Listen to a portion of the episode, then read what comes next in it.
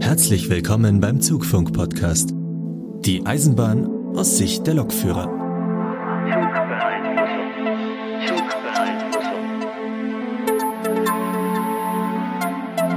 Ja, herzlich willkommen zur neuen Ausgabe von unserem Zugfunk-Podcast. Ihr hört heute Zugfunk Folge 10.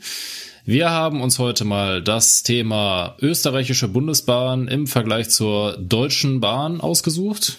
Auf jeden Fall sind heute mit dabei der Markus. Hallo Leute. Und der Robert von der ÖBB. Grüß euch, hallo, servus. Und heute haben wir das Hauptthema ÖBB und dabei ist natürlich auch wieder das Spiel.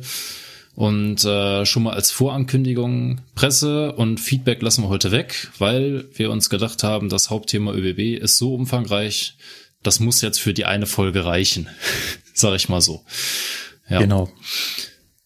Ja, wollen wir den äh, Robert nochmal im Schnelldurchlauf vorstellen? Er war ja schon mal zu Gast bei uns. Auf jeden Fall. Robert war schon mal zu Gast bei uns und zwar in Folge 3. Vlog ohne V. Das, so hieß die Folge. Und da hatten wir den Robert ja quasi als Interview schon mal reingeschnitten, aber heute ist er mal live dabei und darf sich natürlich auch mal vorstellen. Ja, super, danke. Also mal danke für die Einladung. Und ja, ich bin der Robert, habe ein kleines Projekt am Laufen gehabt, keine Ahnung, den Fitz Podcast. Das ist die letzte Folge leider schon zwei, drei Wochen her, also März. Da habe ich über meine kleine Verfehlung berichtet und irgendwie habe ich mir dann gedacht, es, es ist schwer zu toppen und seitdem fehlt mir das Thema eigentlich. Ja, ich bin Universal-Triebfahrzeugführer, was das ist, werden wir dann wahrscheinlich noch bewurzeln. Bei der ÖBB, Stützpunkt Wien Hauptbahnhof, mach diesen Beruf jetzt schon seit ziemlich genau 14 Jahren und ja, bin eigentlich immer noch begeistert dabei.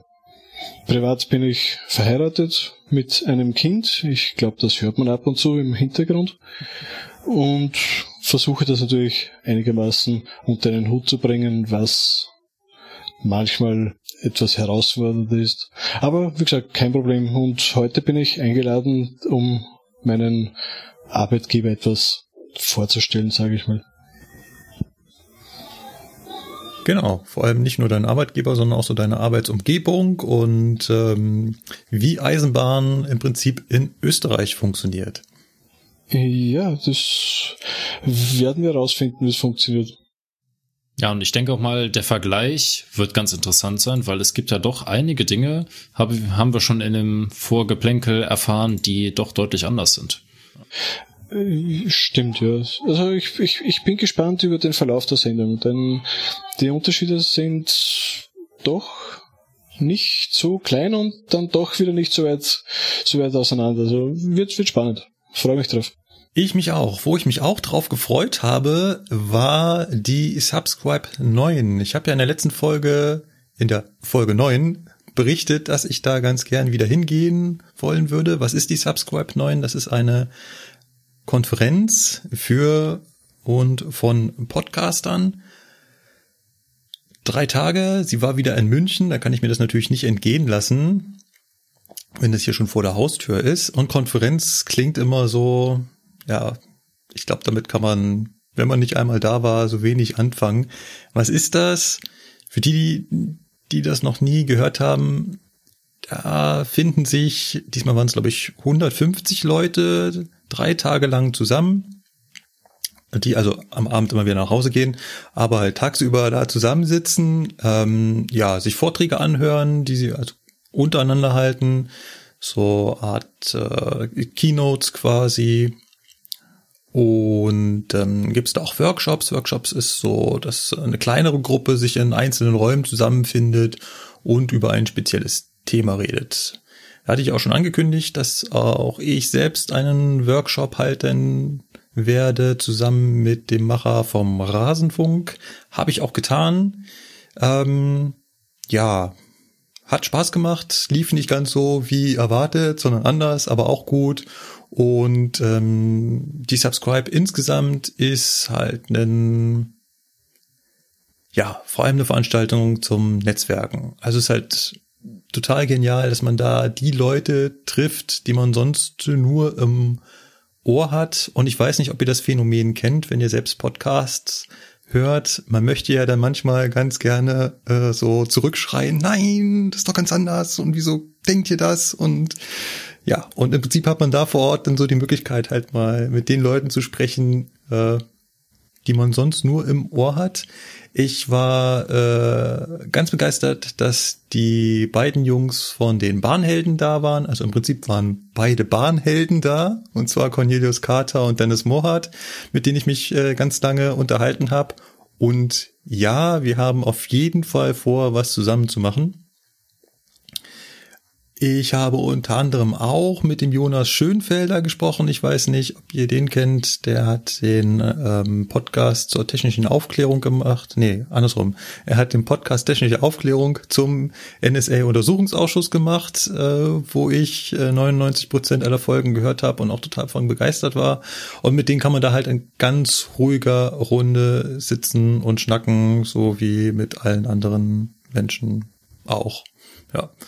Und wer natürlich auch nicht unerwähnt bleiben sollte, ist äh, der Macher vom Sendegarten, der Martin Rützler, ähm, der mich da gesehen hat und gesagt, Markus, wir müssen unbedingt mal reden und ähm, haben wir dann auch getan, leider viel zu kurz.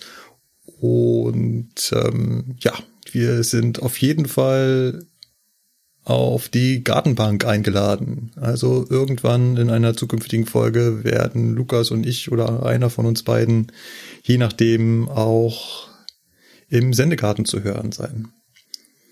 Oha. Oh, aber Gut, dass die, ich das jetzt die, mal weiß. die Subscribe ist aber richtig Arbeit, oder? Wenn man dort ist.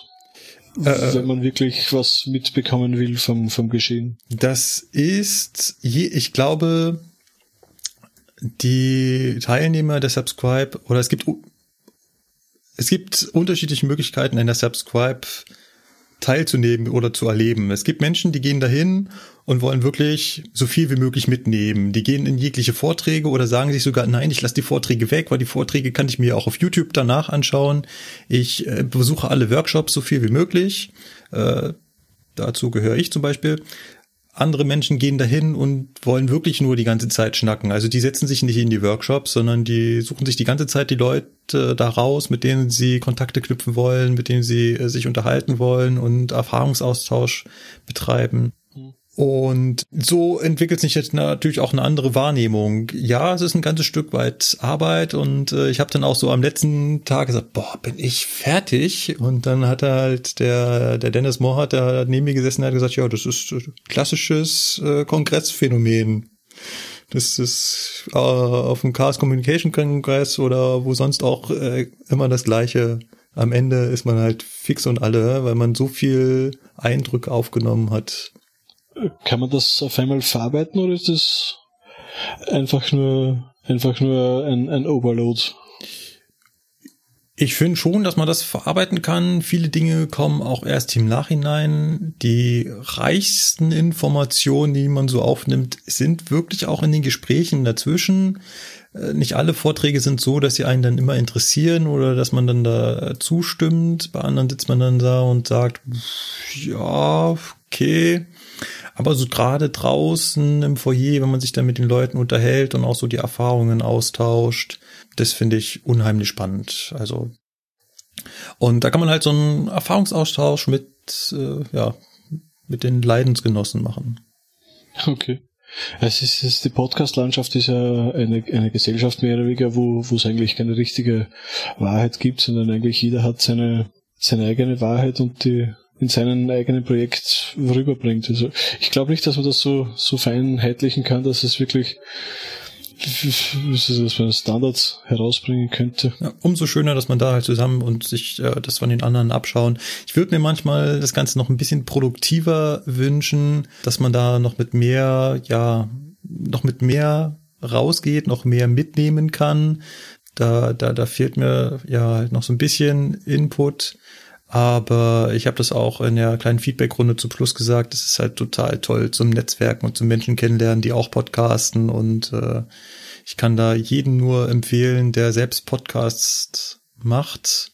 Geht dahin. Also äh, Robert, auch für dich, wenn es wieder in München ist, oder vielleicht ist es ja auch mal in, in, in Österreich. Ähm. Glaube ich nicht, dafür ist unsere Podcast-Landschaft zu klein, als dass man da gleich eine Subscribe ausrichten könnte. Und ich glaube, der Bayerische Rundfunk ist ja sehr, sehr bemüht um die, um die kleine Community eigentlich, ne? Ja, ich, ich weiß nicht, äh, ob es beim nächsten Mal wieder beim Bayerischen Rundfunk stattfinden wird. Ich habe da so Gerüchte gehört, dass vielleicht nicht oder dass sie sich nach was anderem umsehen. Ähm, aber wie gesagt, wenn die Chance nochmal kommt und es irgendwie halbwegs in der Nähe stattfindet, es waren eine ganze Menge Österreicher dabei, weil München liegt halt doch dann noch ein bisschen näher als Berlin.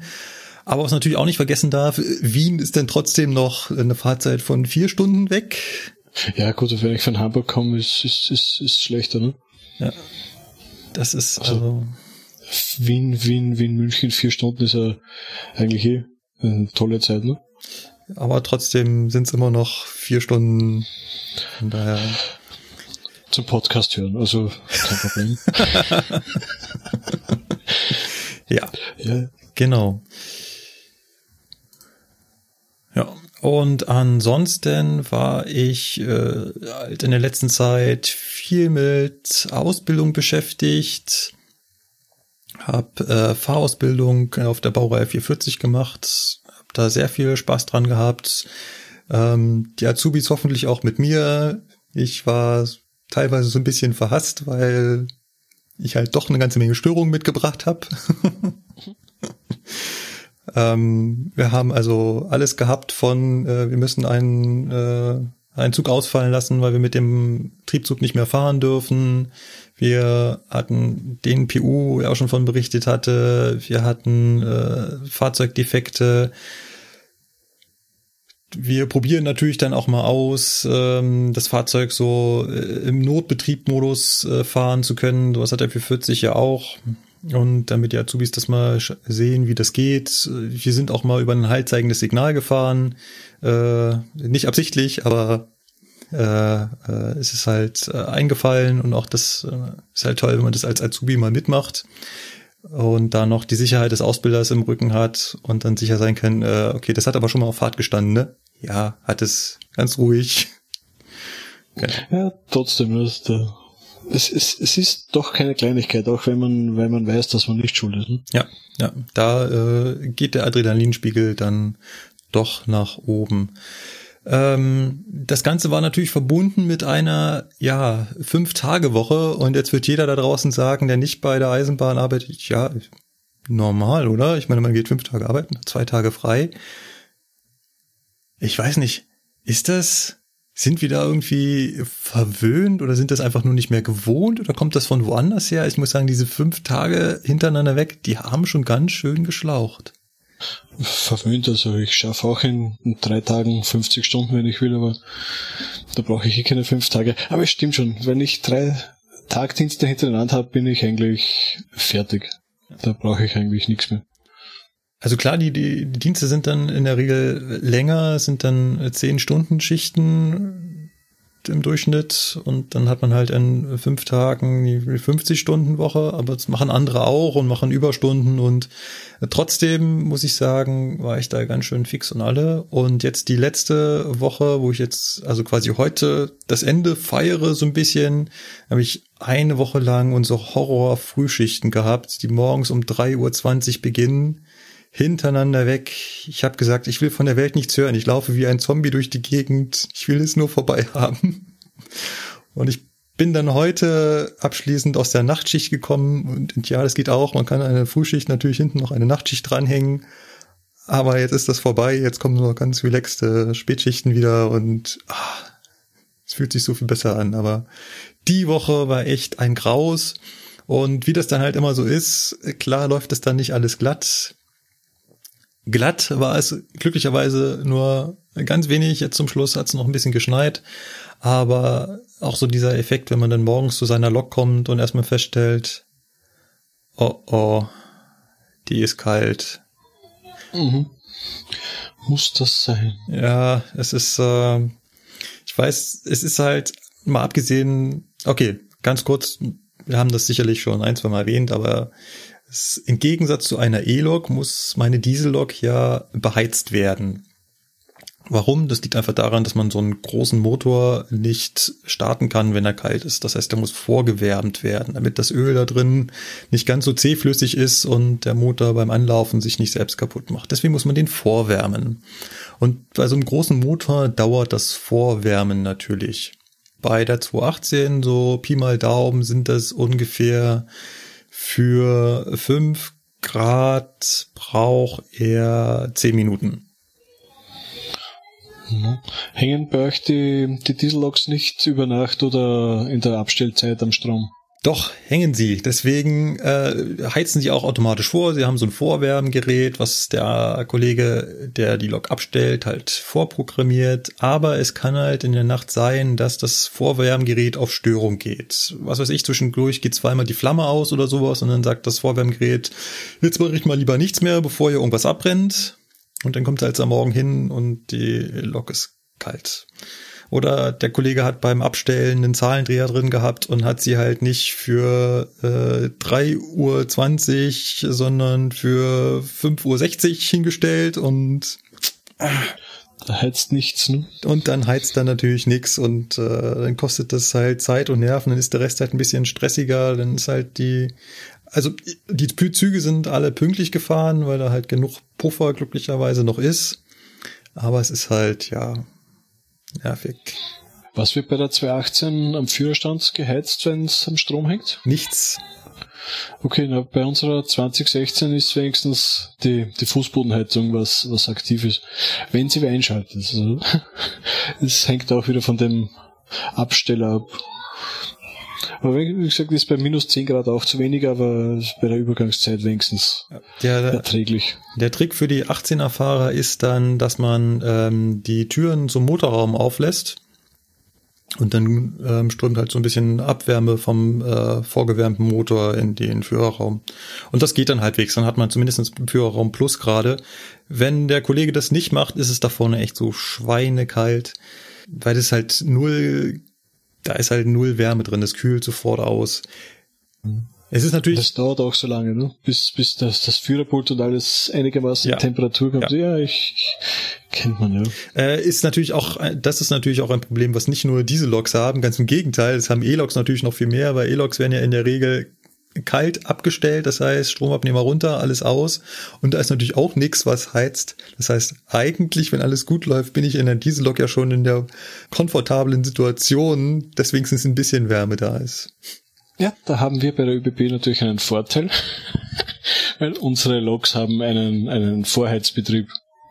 Das heißt, ich, ich kann dort, ich kann dort äh, eine Zeit eingeben, wo, wo er ins Heizen beginnt, beziehungsweise hat die Taurus sogar einen Energiesparmodus, wo man, wo man, wo man wirklich sämtliche Verbraucher, die nicht benötigt werden beim Stehen, abgeschaltet werden, dass wenigstens die Führerstände warm sind. Ja, das haben bei uns nur Triebzüge, also 423, 440, alles sowas, die haben auch so einen automatischen Vorbereitungsdienst und ähm, so eine energiesparende Abstellung und sowas. Ja, aber unsere Loks haben, soweit ich das weiß, hat das äh, keine. Lukas, weißt du da was? Du meinst jetzt mit den normalen Loks? Oder ja, genau, normale Loks. Nee, normale Loks. Also 101, 120, ja, die haben sowas ich glaube, nicht. Ja, ich glaube, man hat bei der 101 mal dieses aufgerüstet abgestellt ausprobiert, aber ich weiß nicht, zu welchem Ergebnis das gekommen ist, aber ich sag mal so, wir machen immer eine normale A1 und dann ist die Lok halt platt. Ne? Genau, einzige Ausnahme, aus. Frostabstellung. Okay, Frostabstellung mal ausgenommen, aber das ja. ist ja wieder eine Besonderheit, das ist ja genau. wieder was anderes. Ne? Ja. Aber naja, hier ist unsere Triebzüge, ne, hier mit Schlafen legen und so weiter aufgerüstet, abgestellt. Das ist ja wieder, wieder was anderes, ne? Ja, genau. Triebzüge sind dann was anderes. Die haben dann tatsächlich auch Automatismen drin, sich vorzubereiten und so weiter. Richtig kalt ist auch noch ein schönes Stichwort. Äh, es ist schon zwei Wochen her. Ich weiß, ihr da draußen liebt ja so die Stories äh, der Lokführer, was dann alles so schief gehen kann. Richtig kalt wurde es auch meinen Fahrgästen und zwar hatte ich halt äh, ja vor zwei Wochen auch schon eine einzelne Frühschicht und äh, habe dann da die Lok vorbereitet und es war alles schick soweit, bis ich sie auf den Wagen zugestellt habe und versucht habe, diese Zugheizung anzuschmeißen und es ging partout nicht. Diese Zugheizung ließ sich nicht einschalten. Das war eine 218. Wenn ich jedes Mal, wenn ich die Zugheizung äh, einschalten wollte, hat der Motor die Drehzahl erhöht, so wie es sein soll. Aber die Zugheizung schaltete nicht und der Motor drehte danach wieder runter. Ich habe alles gemacht. Das, du, am Anfang denkst ja noch, ja, okay, kein Thema, legst du mal hier den Leitungsschutzschalter aus, dann erholt sich die Lok. Okay, es war es nicht. Ja, dann kuppelst du den Wagenzug nochmal äh, ab, also nur elektrisch und schaust mal, ob die Lok alleine heizt. Nein, macht sie auch nicht. Und dann gehst du so in den Panikmodus über und sagst, Scheiße.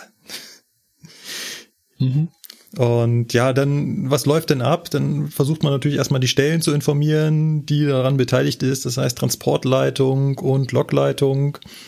Ähm, die Lokleitung kommt dann mit hilfreichen oder vielleicht auch weniger hilfreichen Hinweisen, was man noch nicht alles noch machen könnte.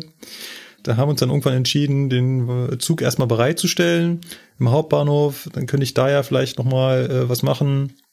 Vielleicht rüttelt es sich ja auch zurecht. Das ist auch so ein Phänomen, was man immer wieder hat, dass man äh, Störungen hat und sie nicht behoben kriegt und sich, okay, jetzt fahre ich erstmal und dann geht's plötzlich. Er ist einfach, weiß ich, bist über eine Weichenverbindung gefahren und dann hat sich halt zurechtgerüttelt oder äh, es hat den entscheidenden Stoß Druckluft gebraucht, damit es wieder geht. Äh, ja, aber es ging dann auch am Hauptbahnhof nicht. Und ja, dann hat sich halt die Transportleitung zu, zu einem Loktausch entschieden, aber unser Ersatzlok kommt halt aus Kempten. Wir haben da in München äh, aktuell nichts stehen und die beste Variante war dann, dass ich halt mit dem Wagenzug nach Memmingen fahre und dort dann die Ersatzuglok auf mich wartet. Und das haben wir dann tatsächlich auch mit den Fahrgästen gemacht. Ähm, ja, ist so ein bisschen kritisch, weil die waren halt kalt, ne? Ja, und die, die werden auch nicht zu schnell warm dann, ne? Da war nix warm drin. Also der Zugbegleiter hat dann zum Schluss gesagt, ähm, das war schon grenzwertig.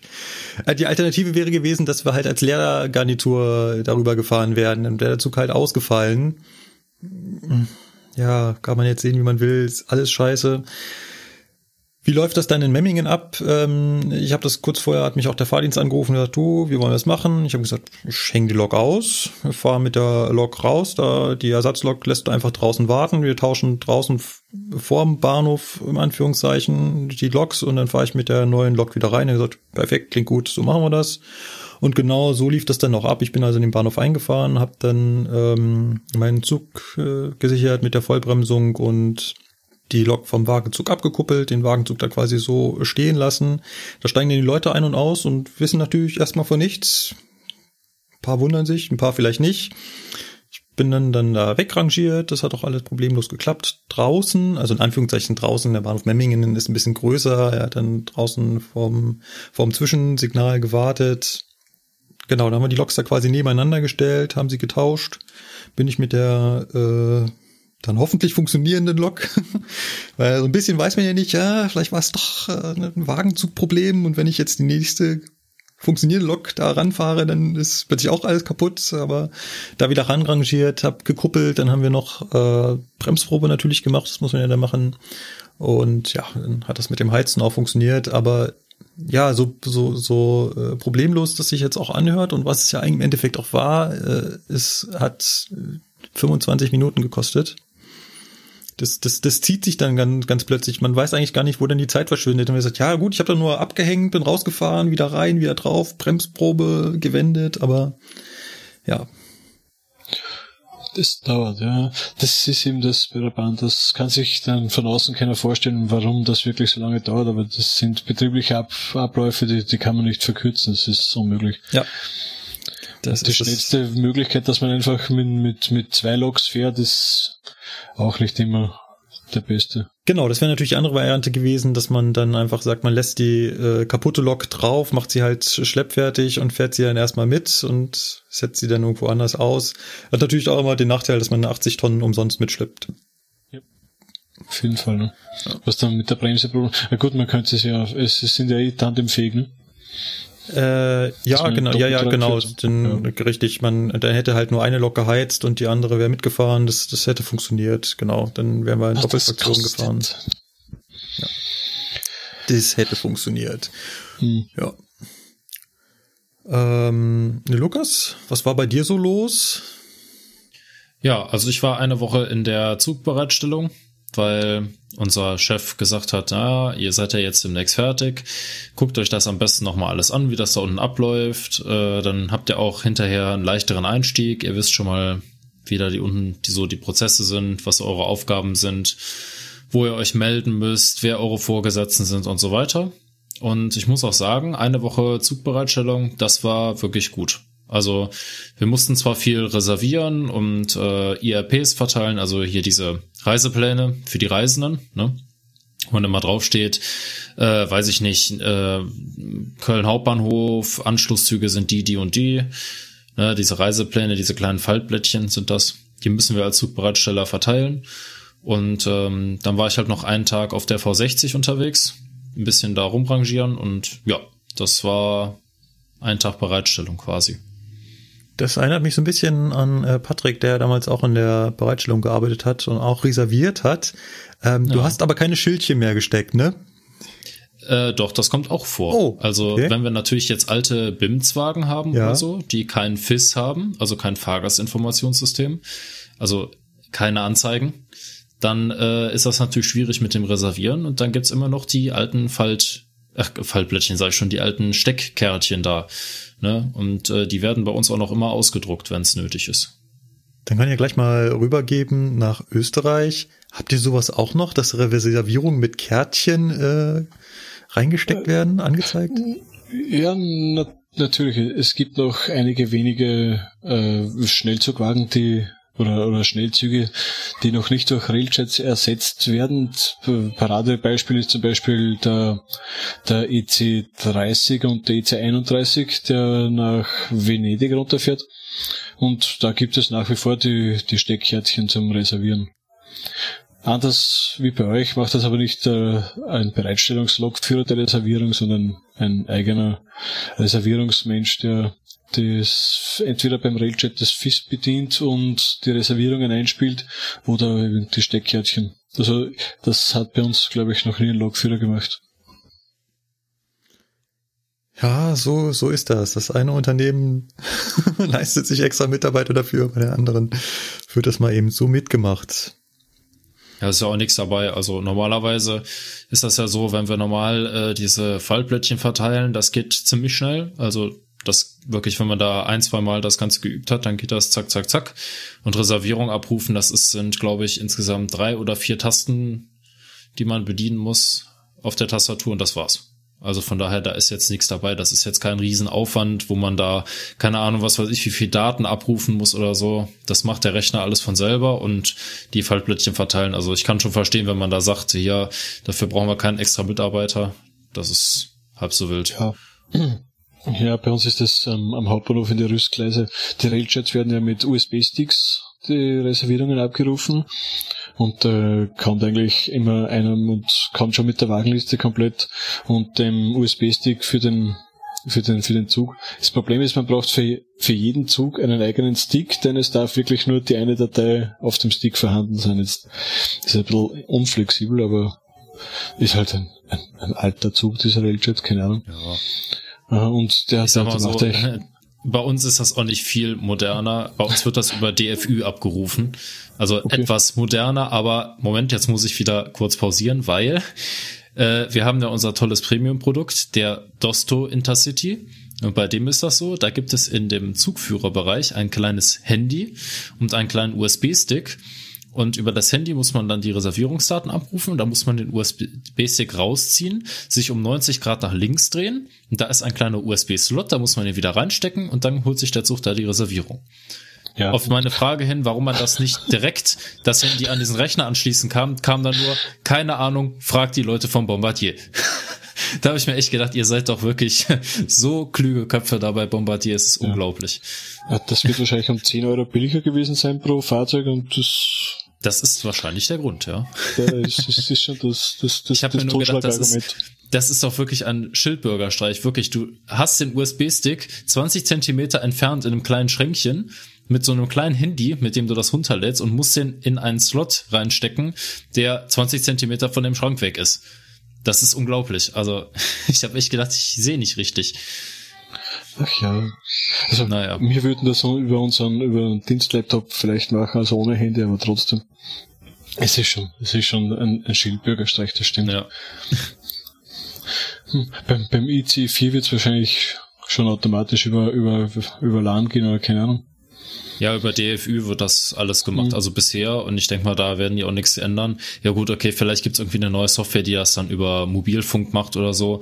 Aber letztendlich, ja, ich weiß gar nicht, wie das jetzt äh, bei unseren Zügen ist, ob die da irgendwie mit der Lok verbunden sind, aber ich glaube nicht. Ich glaube, die haben ein eigenes DFÜ-Modem da drin, wie auch immer. Und darüber holen die sich das von einem zentralen FIS-Server. Okay.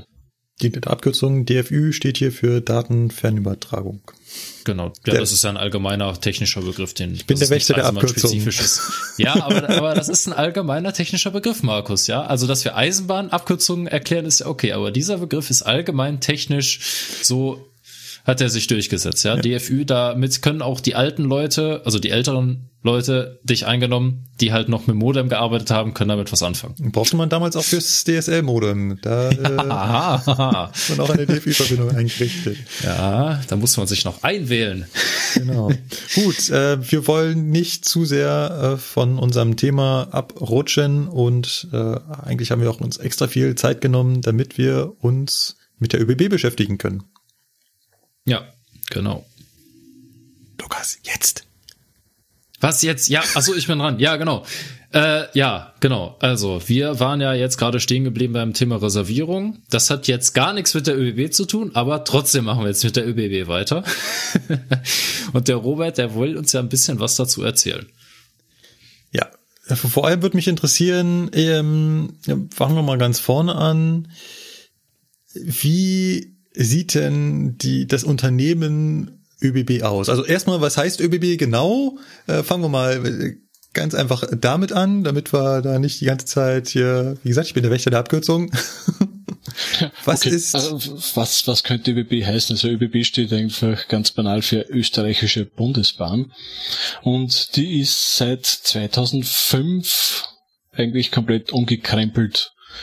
Denn vorher war es eigentlich eine Firma, die verschiedene Teilbereiche gehabt hat, aber im Endeffekt war es eine Firma. da muss ich jetzt gleich mal, da muss ich gleich mal einhaken, weil ich habe ähm, unanständigerweise nebenbei den äh, Wikipedia-Artikel auf und hier steht, das heißt österreichische Bundesbahnen. Ver Verzeihung. Entschuldigung. Schneide und ich sag's nochmal. Okay. Nö. Okay. Passt. Also dann einigen wir uns auf die österreichischen Bundesbahnen. Genau, das, das wird sich Die- da auch damit zusammenhängen, was du gerade gesagt hast, dass es früher mehrere Unternehmen waren. Äh, Früher war es eigentlich eine Firma, die für alles zuständig war. Also sicher, es hat Teilbereiche gegeben, aber im Endeffekt waren wir alle Eisenbahner, wie man so schön gesagt hat. Ne? Jetzt ist das natürlich alles viel komplizierter, denn man muss ja Kostenwahrheit schaffen und ich bin kein Betriebswirtschaftler, aber es ist, muss was damit zu tun haben, denn seit 2005 gibt es die ÖBB Holding AG, die unter ihrem Dach tausende Unterfirmen hat, wobei drei besonders zum Herausheben sind, nämlich die, die ÖBB Personenverkehrs AG, die Rail Cargo Austria und die ÖBB Infrastruktur. Die Infrastruktur stellt eigentlich, wie der Name schon sagt, die Infrastruktur zur Verfügung, seines Gleise, Bahnhöfe, sonstiges. Rail Cargo ist der Güterverkehrssparte und der Personenverkehr kümmert sich um den Personenverkehr, der natürlich wieder unterteilt ist in verschiedene Unterfirmen. Zum Beispiel die Postbus GmbH, die Produktion mehr oder weniger, wobei die Produktion, wo ich arbeite, ein Sonderfall ist, denn das ist eine 50% Tochter zwischen Personenverkehr und Rail Cargo. Ist leider das Problem, wenn man zwei Müttern gehört, dann haben alle recht und man muss sich danach fügen, wo es schon Bemühungen gegeben hat, ob man die Produktion nicht als eigenständige AG oder GmbH führen sollte, neben Personenverkehr und Cargo, was aber bis jetzt leider gescheitert ist. Und jetzt müssen wir uns mit dem Kreuz herumschlagen. So. Das heißt, ähm, ihr habt das bei euch genauso wie bei uns, da ist auch Infrastruktur und Eisenbahnverkehrsunternehmen unter einem Dach sitzen. Also das Netz ist bei euch nicht irgendwie ausgegliedert und gehört dem Staat, sondern ähm, das ist alles ÖBB, sowohl China als auch Fahrzeuge. Man muss dazu sagen, dass die ÖBB eigentlich noch eine hundertprozentige, wie soll ich sagen, das ist zwar eine AG, aber in 100% Besitz vom, vom Staat, was die ganze Sache natürlich ein bisschen einfacher machen könnte. Das heißt, wir haben immer noch denselben Namen und die Infrastruktur, sollte es wirklich zu einer, zu einer, zu einer Privatisierung kommen, wird hoffentlich die Infrastruktur immer noch in Staatshand bleiben und die anderen Teilbereiche unter Umständen privat verscherbelt. Ist das in Aber Österreich ein Thema? Äh, leider viel zu stark. Leider viel zu stark. Es, es, es haben sogar schon die Spatzen vom Dach gerufen, dass angeplant wäre, die Infrastruktur zu privatisieren, was eigentlich ein, ein technischer Selbstmord wäre, meiner Meinung nach. Denn dann würde, so wie Beispiel England, die Infrastruktur gemolken bis zum geht nicht mehr und danach marode wieder an den Staat zurückgegeben. Also wird hoffentlich die Infra beim Staat bleiben und die anderen Teilbereiche dann privatisiert. Je nachdem, was Geld bringt und was nicht. Ne? Das ist ja glücklicherweise bei uns in Deutschland so halbwegs vom Tisch. Bei uns ist übrigens auch so, dass die Deutsche Bahn AG ist eine hundertprozentige Tochter äh, des also gehört zu 100 Prozent äh, dem deutschen Staat, äh, auch wenn es eine, auch wenn da hinten das die Aktiengesellschaft äh, drin steckt, äh, ja, gibt es keine privaten Teilhaber daran überhaupt gar nicht. Auch Beschenker? Oder gibt es das auch nicht mehr? Ähm, das war ja angedacht, aber äh, ich habe da auch noch nichts Neues gehört, dass sie damit angefangen haben. Aber ja, da hast du recht. Ähm, bei den Cargonauten sieht es, war das so angedacht, dass Teile des Unternehmens da, äh, also dass man da Anteile am Unternehmen kaufen konnte, ja. Äh, wie weit das gediegen ist, weiß ich aktuell nicht. Aber so insgesamt, die, die BAG ist äh, zu 100 Prozent im Staatsbesitz. Okay, also so wie bei uns eigentlich. Ne? Es, es, es wird spannend die nächsten Jahre. Wir sind ja gerade in den großen Koalitionsverhandlungen und die, die Parteien, die gerade verhandeln, sind nicht dafür bekannt, dass sie besonders ÖBB-freundlich sind, sage ich mal. Ne? Das, man spürt bei uns die politische Landschaft sehr in der Firma. Das ist bei euch hoffentlich nicht so, aber es ist die ÖBB auch jedes Mal ein, ein Wahlkampfthema und es, man, man merkt auch, wenn jetzt zum Beispiel die, die ÖVP an der, an der Macht ist, dass die dass die Bauvorhaben steigen und dafür die, das Personal immer weniger wert ist. Also beim, beim, beim letzten Umbau der ÖBB war das, war das sehr stark zu merken. Dass der Mensch selber nichts zählt und Hauptsache, es wird viel gebaut und die, die, die, die österreichische Wirtschaft angekurbelt, bevor man einen normalen Fahrplan auf, auf, auf die Beine stellt. Leider es wird auch immer so bleiben. Also ich bin sehr gespannt, wie, wie es mit unserer Firma dann nächstes Jahr weitergeht. Das klingt so ein bisschen so nach dem, was äh, auch der Deutschen Bahn 1994 mit der Bahnreform passiert ist.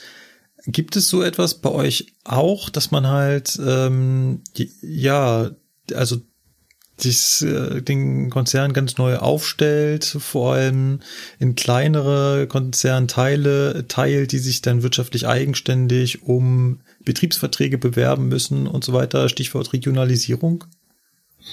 Also die, die Aufteilung hat eigentlich schon stattgefunden. Also Personenverkehr AG sagt auch alles und Rail Cargo Austria AG die, die, die, die, die, die, die, die wie heißt ÖPNV-Ausschreibungen, die stehen bei uns noch, noch aus. Also ich glaube, das wird dann 2020, 2025 interessant, dass sich dann jedes äh, Personenverkehrsunternehmen bewerben kann für eine Strecke. Das ist bei uns noch nicht so. Wir haben noch die Direktvergabe, was ja, ich, ich, ich will nicht sagen, dass ich ein, ein, ein Parteiritter bin oder, oder sehr von meiner Firma überzeugt, aber ich finde eigentlich, dass der, der, der öffentliche Personennahverkehr in einer privaten Hand nichts verloren hat. Denn es, es wird nie so sein, dass man mit ÖPNV wirklich Geld verdient, so dass es sich lohnt. Dafür sind die Risikofaktoren eigentlich viel zu groß, welchen Schaden man anrichten kann, wenn man eine Kleinigkeit anrichtet, mehr oder weniger, zu dem, was, was wirklich von den Verbünden diktiert wird, was man für einen Zugkilometer bezahlt bekommt. Deswegen finde ich, dass der ÖPNV eigentlich, ein, eigentlich eine Staatsleistung sein müsste. Eigentlich egal von wem. Ja, ja bin ich, bin ich ganz deiner Meinung, bin ich ganz bei dir. Ähm, wollen wir uns mal so ein bisschen anschauen, wie groß das Unternehmen eigentlich ist, gerade im Vergleich zur Deutschen Bahn. Also die Deutsche Bahn hat knapp 300.000 Mitarbeiter. Die österreichischen Bundesbahnen haben so knapp 40.000, also kann man sagen Faktor 8, Faktor 9 weniger. Weniger. Wir haben ein Streckennetz von circa 33.400 Kilometer. Streckenkilometer, muss ich leider gestehen, werden so bei 6.000, 6.500 sein, was ich so im Hinterkopf habe. Ähm, Wikipedia schreibt ja entweder 4000 oder 9000, einmal mit Weichen, einmal ohne. Ähm, ach, Gleiskilometer, ach so, das sind äh, Gleiskilometer. Das eine sind dann also, wenn sie parallel nebeneinander liegen. Ansonsten steht hier 4865. Also auch um einen Faktor kleiner. Das hätte ich nicht gedacht. Ja, doch, also es, es wurde bei uns aber die, die, die letzten 20, 30 Jahre viel rückgebaut auch, muss man sagen. Also Strecken, die sich nicht gelohnt haben, ausgelassen, äh, aufgelassen. Äh, viele Nebenstrecken sind jetzt Fahrradwege, was da natürlich auch mit, mit, mit reinspielt. Für Faktor Wirtschaftlichkeit. Das ist äh, ja, war bei der Deutschen Bahn nicht anders. Jetzt ist ja gerade in den Schlagzeilen, dass äh, 2017 zum ersten Mal das Streckennetz der Deutschen Bahn wieder größer wird, weil halt die VDE 8 dazukommt, die äh, Schnellfahrstrecke nach Berlin. Ich hätte jetzt mal eine Frage an dich, Robert, ganz persönlich. Wenn du eine Einschätzung abgeben müsstest, ähm, zu der Frage, steht der ÖBB aktuell das bevor, was die Deutsche Bahn schon ein Stück weit hinter sich hat? Was würdest du dazu sagen? Ja, wir sind eigentlich schon mitten im Weg. Also es gibt bei uns schon, also die, die Definitivstellung von Mitarbeitern gibt es schon seit 2005, 2004, 2005 nicht mehr. Ich bin da, ich bin da, ich bin im vorletzten Jahrgang, der noch beamtet worden ist. Also Beamter ist ja nicht wirklich, sondern so eine Definitivstellung. Da bin ich jetzt im, im eigentlich im vorletzten Jahrgang, den sie noch so beamtet haben. Und da ist das Problem, dass die Politik, die jetzt kommen wird, eigentlich auch das angreifen will. Also das, was bei euch vielleicht nicht so ist. Also die Beamten werden wahrscheinlich bei euch in Ruhe gelassen. Sie, sie, sie, haben halt ein anderes Dienstrecht und verdienen vielleicht ein paar Euro mehr, keine Ahnung. Aber ich glaube, dass die, der Beamtenstatus nicht wirklich in Frage gestellt wird, was bei uns sehr akut ist. Also wir haben alle Einzelverträge, der seit Ewigkeiten immer angegriffen wird, also einseitig vom, vom Betrieb. Also ich habe zum Beispiel noch dafür unterschrieben, dass ich mit, dass ich nach 35 Dienstjahren in Pension gehen könnte. Mittlerweile sind wir bei 61,5 Jahren, wobei mein Vertrag eigentlich immer noch Gültigkeit haben sollte, so gesagt. Ne? Und es sind immer so kleine Einschnitte, die nach und nach immer mehr vom, von dem Beamtentum eigentlich weggeschnitten wird. Ja. Und Aber jetzt, ohne, ähm, ja. Aber ohne die Gegenleistung. Ne? Das heißt, ich, ich werde keine Abfertigung bekommen und, und, und auch, auch die anderen Benefits, die vielleicht ein ein, ein, ein Angestellter normal vielleicht doch bekommen könnte, die bleiben mir eigentlich verwehrt. Aber sei es so, also ich, ich, ich jammer da nicht nach, aber dass, dass, dass es immer mehr wird, dass, dass uns abgeschnitten wird, das finde ich ein, ein sehr bedenklicher Schritt, ne? weil man doch weiß, was so ein Vertrag wirklich wert ist, wenn es hart auf hart kommt. Ja, klar. Und wenn du jetzt ähm, speziell auf, äh, ich sage jetzt mal, Rückbau des Schienennetzes, ähm, Ausschreibung von Personenverkehr, äh, du sagtest ja gerade, das ist noch etwas, was bei euch nicht der Fall ist, wo man aber überlegt, das einzuführen. Ja, ähm, es, es sowas hat die Bahn ja schon ne? hinter sich. Mhm. In dem Sinne. Ja, wie gesagt, also wir sind, wir sind am, am, am besten Weg dorthin. Also es, mhm. es wird kommen, es ist eigentlich fix. Nur das Datum variiert noch immer ein bisschen. Aber es wird bis 2025 sicher kommen. Ich, ich frage dich halt deswegen, weil ich es immer ganz interessant fand, äh, die ÖBB so als, als mit einer der letzten, sag ich mal, die noch auf der Bastion sitzen und sagen, nein, wir sind noch eine Bundesbahn, ne, wir sind noch quasi in der Hand des Staates komplett, bei uns gibt's noch nicht diese Privatisierung, während die Deutsche Bahn ja eine der ersten Bahnen war, die radikal umgerüstet wurde. Und äh, deswegen wollte ich einfach mal so den Vergleich ziehen, weil ich meine, wir sind jetzt seit, ja, ich sag jetzt mal, äh, ja, mehr als 20 Jahren sind wir jetzt äh, privatisiert. Und ähm, naja, wir sehen ja alle, was das so ein bisschen mit sich gebracht hat. Und jetzt sind wir ja eigentlich da, dass wir mittlerweile so fast das Maximum erreicht haben, weil jetzt die Politik selber schon sagt, okay, äh, irgendwie hat das keinen Zweck mehr, weiter privatisieren und wir gehen jetzt doch wieder ein bisschen mehr in die Fläche. Also auf jeden Fall verspricht ja, man das genau. momentan so ein bisschen. Und da hat mich einfach mal interessiert, wie die ÖBB dazu steht, beziehungsweise was bei euch so passiert in der Zukunft. Ja, es ist, wie gesagt, es, es, es steht und fällt immer mit, mit der Regierungspartei. Die, die, die ÖVP ist bei uns sehr, sehr arbeitgeberlastig aufgestellt, die SPÖ arbeitnehmerlastig. Und man, man merkt es auch, was mit dem, mit dem Betrieb passiert. Also die letzte schwarz-blaue Regierung, die wir gehabt haben, war in, also die, die, die hat die Privatisierung vorangetrieben. Wären die noch sechs Jahre im Amt gewesen oder fünf Jahre, dann wären wir wahrscheinlich schon also am besten Weg, die DB zu überholen, weil wir schauen uns immer an, was machen unsere deutschen Freunde und wenn das ja. nicht funktioniert, wir können das sicher besser. Es funktioniert genauso wenig, aber okay. Ehrliche ja, Meinung, finde ich gut. Ja, das, das, das ist aber, es ist aber, es ist aber leider immer so. Es geht total in, in die falsche Richtung. So wie bei euch, dass die Regierung jetzt wieder gegensteuert und bei uns wird das sicher nicht passieren, ne? weil man, hätte das beste Beispiel und man muss es trotzdem mit, mit, mit, also mit aller Gewalt so durchboxen.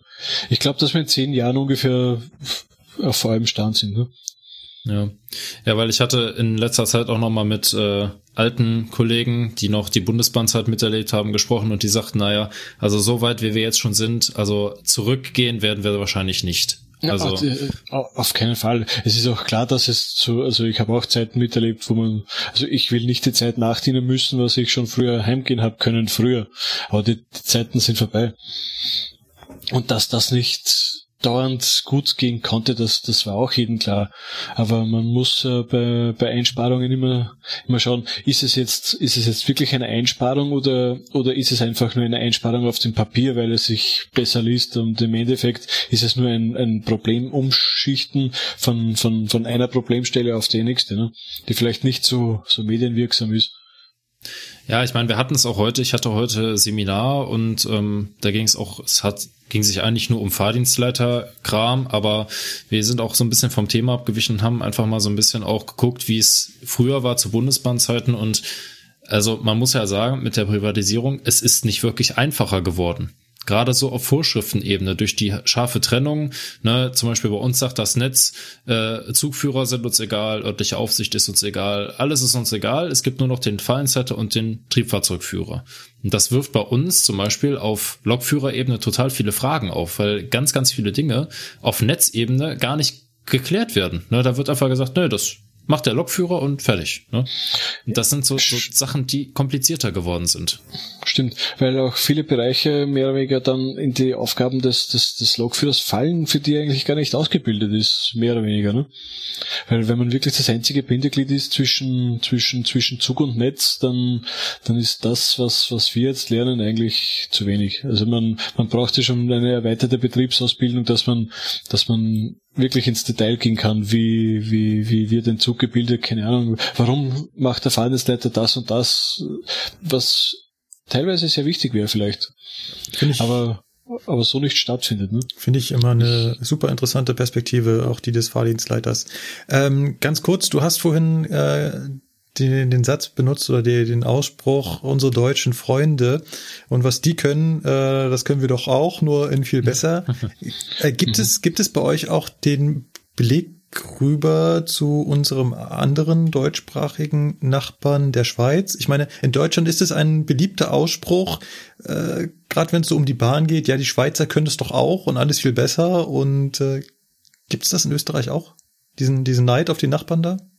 Ähm, Es es denn nicht zu den Schweizern? Also witzigerweise hört man bei uns relativ wenig von den Schweizern, weil ja, es, es ist vielleicht auch das Problem, dass man das, das, das äh, eine, eine Bevölkerungsmeinung oder, oder Einstellung, wie ist der Schweizer zu seiner Bahn eingestellt, wie ist der Österreicher zu seiner Bahn eingestellt und wie schaut's in Deutschland aus?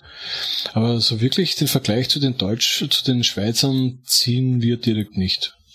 Finde ich sehr interessant, weil der wird in Deutschland sehr, sehr gerne gezogen und wird dann ganz schnell mit Zahlen argumentiert, dass äh, die Schweizer Unmengen an Geld in ihr Schienennetz und in ihre Eisenbahn stecken und die Deutschen halt lieber in Autobahnen.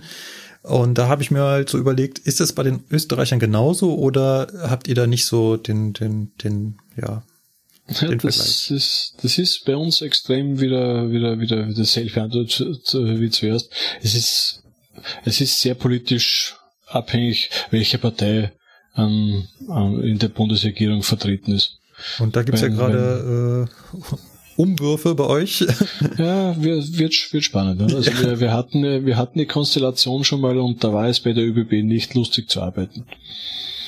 Also wir, wir haben da ein neues Dienstrecht bekommen, ein neues Arbeitszeitgesetz. Also es hat sich am Papier super angehört, aber im Endeffekt bin ich ein halbes Jahr ohne, ohne, ohne, ohne Ruhetag eigentlich in Arbeiten gegangen. Weil es rechnerisch ja möglich wäre. Ja, genau das, genau das möchte man dann nicht haben. Und bei uns ist ja auch gerade viel in Bewegung. Ähm, gut, Jamaika scheint jetzt äh, abgesagt zu sein, wäre halt eben für die Bahn ganz äh, vielleicht ganz interessant geworden, weil halt zwei Parteien dabei gewesen wären, die diese Trennung zwischen Netz und, äh, und Eisenbahn haben wollten. Ähm, kommt jetzt vielleicht nicht, aber trotzdem äh, war da was in Bewegung. Ja, ich ich, ich habe besonders bei uns immer das Gefühl, dass, weil die ÖBB immer noch eine sehr starke Gewerkschaft hat, nämlich eine Gesamtgewerkschaft und nicht eine Lokführergewerkschaft, eine Fahrensleiter und so weiter, sondern es gibt eine Gewerkschaft der Eisenbahn.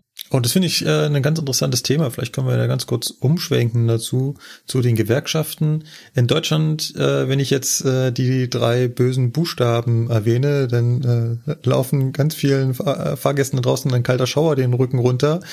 Unsere GDL hier kämpft ja für ihre Lokführer und das mit allen Mitteln.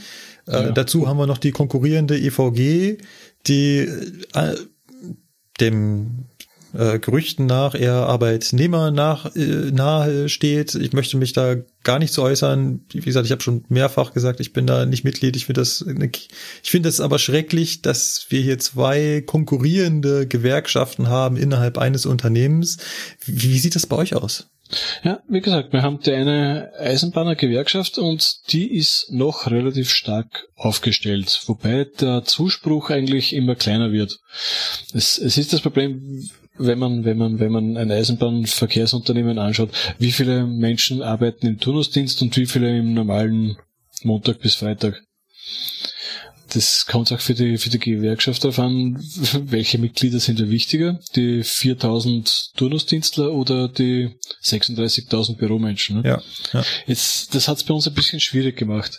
Aber das Gute ist trotzdem noch, wir sind eine große, starke Gewerkschaft, die unter Umständen ein Dorn im Auge des Besitzers ist. Also das vom, vom, vom Staat. Und meine Theorie dazu ist, dass sie mit allen Mitteln versuchen, die, die Gewerkschaft zu schwächen, dass sie den, den Letz, die letzte große Bastion mehr oder weniger stürzen kann. Und es, es, es wirkt sich ja dann nicht nur auf die ÖBB aus, wenn, wenn eine starke Gewerkschaft fällt, sondern eigentlich überall. Denn wenn, wenn die Regierung mehr oder schafft, eine Gewerkschaft zum Stürzen, dann ist es ein, ein, ein leichtes, das in die Privatwirtschaft zu, zu, zu übertragen. Das, das ist eigentlich meiner Meinung nach das, das, das große Ziel, das eine, eine schwarz-blaue Regierung bei uns verfolgen könnte. Denn wenn die, die es, ist, es, es wird jetzt schon versucht, ne, weil jetzt haben wir zwei oder drei Mitarbeiter Staaten kann man sagen, zum Beispiel die, die Beamten, die immer weniger werden. Und dann gibt es noch zwei, drei andere Dienstverhältnisse, zum Beispiel, äh, wie heißt das, die, die AVG, also die allgemeinen Vertragsbedingungsmenschen. Und dann gibt es noch die, die Jungen, das sind die DBO, Dienstbesoldungsordnung, das ist wieder ganz was eigenes. Und die, die Neuen haben schon den EU-Kollektivvertrag. Also man hat jetzt eigentlich schon vier Mitarbeiterschichten, die man untereinander ausspielen kann. Und es wird immer schwieriger für unsere Gewerkschaft zu sagen, warum soll ich, wie, wie kann ich dem Jungen jetzt beibringen, warum er für die Rechte der Alten mehr oder weniger streiken sollte oder keine Ahnung. Denn die, die haben keine Ahnung von, von, von der ÖBB, wie sie mal war oder wie sie sein könnte, wenn sie sich etwas mehr engagieren was, was, was den Zusammenhalt vielleicht fördern könnte. Das klingt doch gut. Ich würde ganz gern nochmal auf die ähm, Zahlen zurückkommen und ähm, da so einen kleinen Unterschied herausarbeiten. Wir hatten ja vorhin schon den Unterschied in der Anzahl der Beschäftigten und sind da ungefähr auf den Faktor 8 gekommen. Ähm, jetzt sehen wir mal eine andere Zahl und zwar Züge pro Tag. Züge pro Tag haben wir bei der Deutschen Bahn rund 24.000 und Züge pro Tag bei der ÖBB. Wenn wir das jetzt mal hier von der Wikipedia-Seite nehmen, haben wir äh, 6.000. Das heißt Faktor 4. Das heißt, ihr braucht doppelt so viele Mitarbeiter pro Zugfahrt. Das kann, das kann schon sein, wobei das bei uns wahrscheinlich auch immer weniger wird. Denn, denn, denn es ist, es ist bei uns schon sehr weit fortgeschritten gewesen, das 0 zu 0 Fahren. Also das Fahren ohne, ohne, ohne Zugbegleiter. Ohne Zugbegleiter. Beziehungsweise, dass der Zugbegleiter eigentlich und falls einer oben wäre, keine, keine betrieblichen Aufgaben mehr übernimmt. Das wurde aber wieder gekippt. Jetzt wird wahrscheinlich das Verhältnis auch ein bisschen daneben sein. Es, es ich glaube, dass, dass das Verhältnis kommt auch viel zusammen, weil wir einen irrsinnigen Schweif an Verwaltung mitschleppen, der vielleicht bei euch schon mehr ausgedünnt ist. Ja, ich, ich befürchte leider nicht. die die Overhead-Quote ist ein äh, schönes Thema wenn ich, für. wenn ich bei uns im vierten Stock raufgehe, dann sind es schon viele Menschen. Ja, äh, bei allen, die das über den Flur flitzen, fragt man sich, ja, was, was macht der eigentlich? Jetzt? Oder wenn man in der Konzernzentrale im, im, in der Kantine sitzt, denkt man sich, was machen die alle? Das ja. ist unglaublich. Das ist aber ein Phänomen, das kennt man, glaube ich, überall. Das ist auch unabhängig von der Eisenbahn. Ja, scheinbar. Oder wir sind wirklich etwas, etwas, etwas, etwas mitarbeiterlastig. Es ist aber eine interessante Statistik, ja. Ich weiß nicht, wie, ob man die Zahlen überhaupt so äh, eins zu eins vergleichen kann. Äh, es sind jetzt ja auch unterschiedliche Jahreszahlen. Bei der ÖBB sind das Angaben von 2014, bei der B DB sind das die aktuellen Zahlen. Ähm, ich will mich da auch gar nicht, aber die Größenordnungen sind halt die, wo wir von reden. Und ich glaube, man kann schon so feststellen, dass die ÖBB generell noch mehr, äh, noch mehr Mitarbeiter äh, beschäftigt. Das haben wir vorhin schon gehört, dass es halt auch Mitarbeiter gibt, die sich äh, um die Reservierung kümmern, was bei uns halt nicht mehr gibt. Ja, stimmt. Wobei, wobei das ein Mensch ist, der was eigentlich die ganze Nacht herumläuft und, und Züge reserviert. Ich will gar nicht, ich will gar nicht bestreiten, dass der äh, nicht auch Arbeit hat und der nicht die ganze Zeit dann nur am Eierschaukeln ist. Aber es ist halt so ein, so ein Phänomen, dass so spezifische, also so arg spezifische Aufgaben äh, es bei uns immer weniger gibt. Ähm, das diesen den Themenabschnitt hier zur politischen Struktur zur ÖBB würde ich ganz gern noch mit einem Vorurteil abschließen. Und zwar gibt es bei uns immer so die Aussage, ja, bei der ÖBB läuft vieles besser, aber die verdienen auch kein Geld. Wird sein. Ich habe auch manchmal das Gefühl, dass, dass manche Sachen wirklich gut laufen, bis ich dann wieder mittendrin im, im, im Debakel stecke und dann denke ich mir, muss das jetzt wirklich sein? Aber es, es, es, ist, a, es ist ein sehr komplexes Feld, wenn man, wenn man, wenn man, wenn man sich anschaut, wie, wie kommt eigentlich eine Zugfahrt wirklich zustande und dann, dass wenn da nur ein kleines Rädchen nicht funktioniert, das ist das das, das Chaos perfekt. Und wenn dann natürlich die, die Einstellung der Mitarbeiter auch noch dementsprechend ist, ist es kein Wunder, dass, dass man im Chaos untergeht. Aber ich, ich, ich glaube tatsächlich, es, wir sind auf keinem schlechten Weg, was das betrifft. Die Informationspolitik könnte noch etwas besser werden. Nicht nur für die Fahrgäste, sondern auch für uns, denn es ist nicht einmal vorgekommen, dass, dass man von einem Fahrgast gefragt wird, wie weit wir jetzt kommen, weil im Meidling ist ja jetzt zum Beispiel, keine Ahnung, die, die Strecke gesperrt, da, da fahrt er nichts und selber weiß man nichts. Das sind Sachen, die, die müssen nicht wirklich sein. Ne? Das ist so ein, ein Phänomen, das haben wir, äh, ich glaube, ich habe meinen Rant gerade in der letzten Folge abgelassen darüber, dass die Informationspolitik auch bei der Bahn bei uns hier in Deutschland nicht so äh, der Hit ist und oft die Fahrgäste mehr wissen als äh, wir Mitarbeiter. Ähm, es ist tatsächlich so, laut Wikipedia 2016 äh, Ergebnis der ÖBB äh, war ein Verlust von 645 Millionen Euro.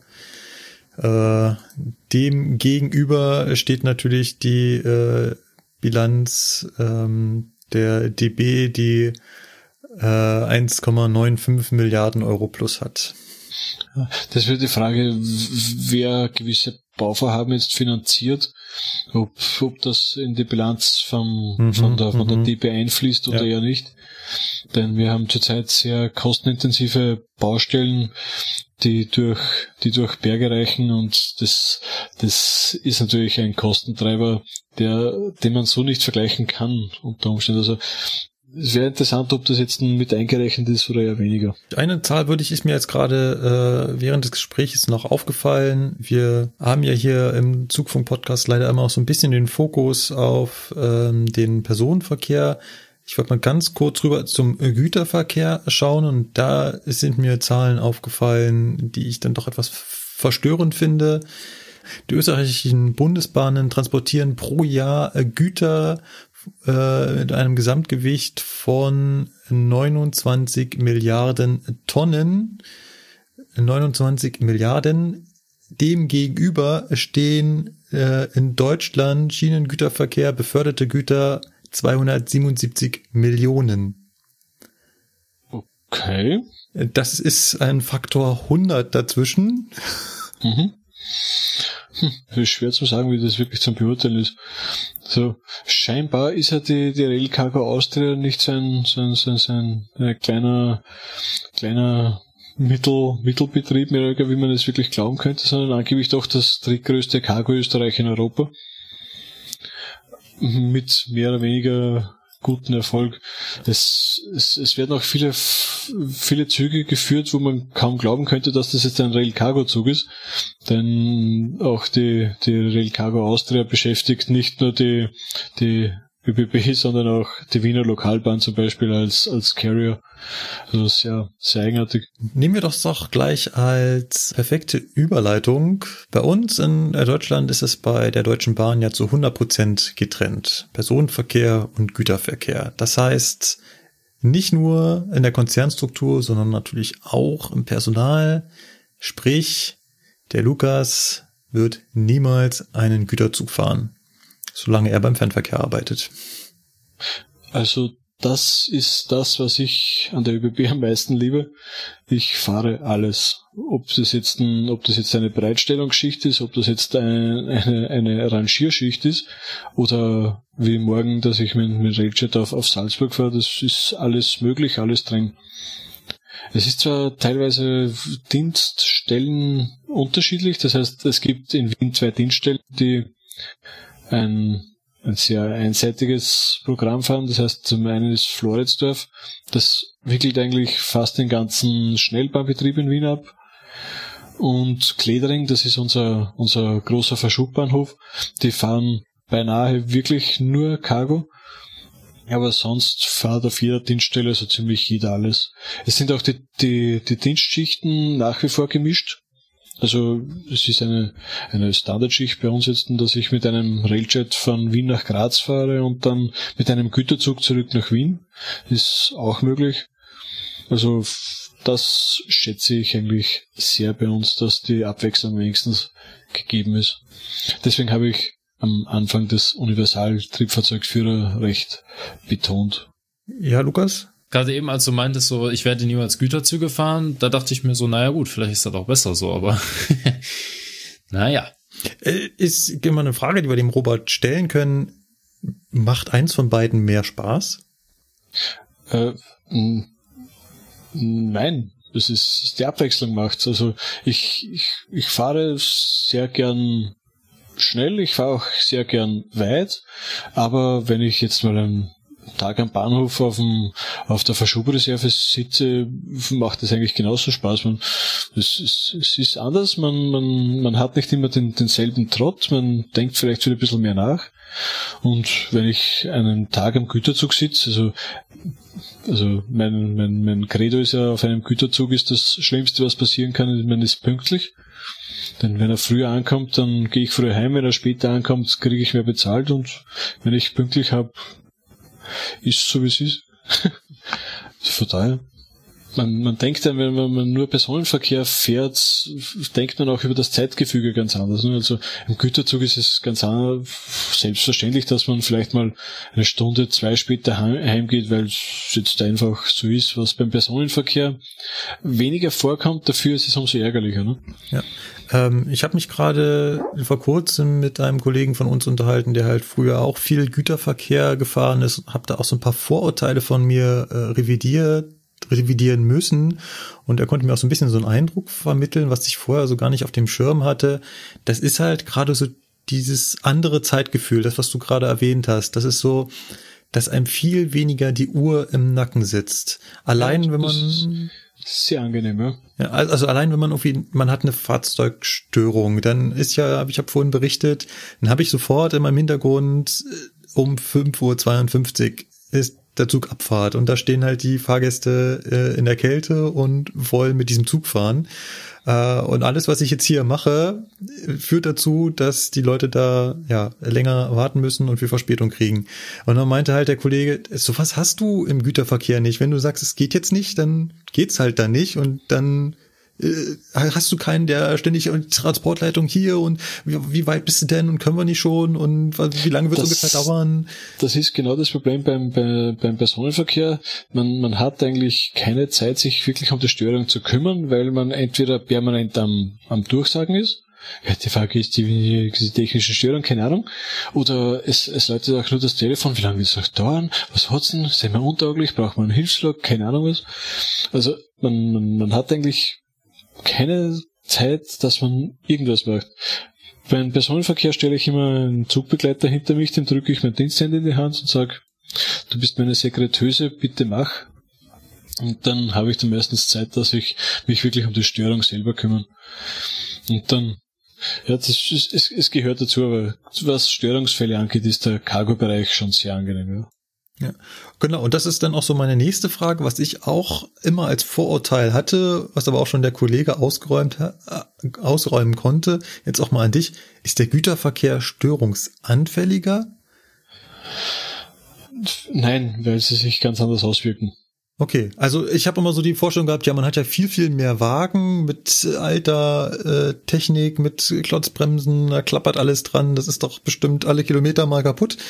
Na, überhaupt nichts. Das ist, es ist, die, die, die, die Störungen sind einfach ganz anders, weil zum Beispiel eine kaputte Zugheizung kratzt mich beim Güterzug nicht. Das ist ein Punkt, ja. Ein, es, es sind eben die, die, die Störquellen viel, viel weniger, ne? Ja. Wo jetzt die, die festen Bremsen bei einer Klotzbremse ist, ist meistens ein ein, ein Knopfdruck mit der, mit der Angleichtaste und es, es funktioniert wieder alles. Und wenn wirklich eine Störung ist, dann ist das meistens sowieso was Gröberes, wo man alleine nichts wirklich machen könnte. Ne? Also sei es Wagen ausreihen oder, oder sonst was. Das finde ich unheimlich interessant. Abschließend da jetzt noch die Frage, die äh, du, glaube ich, da am besten beantworten kannst, weil du wirklich beide Perspektiven kennst. Ist es schwerer, einen Güterzug zu fahren als einen äh, Personenzug, einen Schnellzug, ein Railjet? Also ist es anspruchsvoller? Äh, nein, anders. Es ist natürlich bei, also meine Augen ist eigentlich das Schwierigste das Rangieren obwohl man das kaum glaubt, ein, bei uns haben lange Zeit die Lokführer mit dem Rangieren begonnen, oder verschub, wie es bei uns heißt. Aber es ist, es ist schon sehr eine, eine Herausforderung, dass ich mit, mit einem Zug, der vielleicht 400, 500 Tonnen hat, der aber nicht luftgebremst ist. Das heißt, das Einzige, was wirklich bremst, ist die Lok. Und mit dem umzugehen ist, ist in meinen Augen wirklich schwieriger, als dass ich jetzt einen EP-gebremsten Personenzug von A nach B bringe. Und das, das hat man relativ schnell heraus in der, in der Ausbildung, sage ich. Also, was sagt der Lukas in der Ausbildung dazu? Wann ist wirklich die, die, die Anspannung weg, dass man sagt, um Gottes Willen, ich, ich, ich bin extrem nervös, dass ich den, den Zug erst führen muss? nach dem dritten Mal fahren vielleicht so. Ich, also ich weiß nicht, es kommt darauf an, weil du sagst es ja gerade, ähm, wenn man jetzt einen Personenzug fährt, so wie ich, und mit EP-Bremse und so weiter, ja, da kann ja nicht viel passieren, ne? Also nicht wirklich. Also ich, ich sage auch, wenn ich wenn ich wirklich wieder mal einen einen, einen Auszubildenden mit habe, es es ist ja nicht es ist ja nicht eine eine eine riesen handwerkliche Herausforderung, einen einen Zug zu fahren, aber es ist halt was was mache ich wann was ist, was eigentlich unseren Beruf dann wirklich ausmacht. Ne? Und sicher fährt sich ein 700 Meter Güterzug ohne EP-Bremse und einer, einer, einer Altbalog anders als ein, ein IC mit, mit, mit EP-Bremse und keine Ahnung. Aber man muss sich darauf einstellen und das ist dann die Herausforderung. Und man muss halt wirklich jetzt auf gleich funktionieren, sollte etwas nicht funktionieren. Und das, das ist eigentlich das, was unseren Beruf wirklich ausmacht das, das Zügefahren selbst, das, das hat man, wenn, wenn alles immer gleich funktioniert, in einer Woche heraus, sage ich mal. Ne?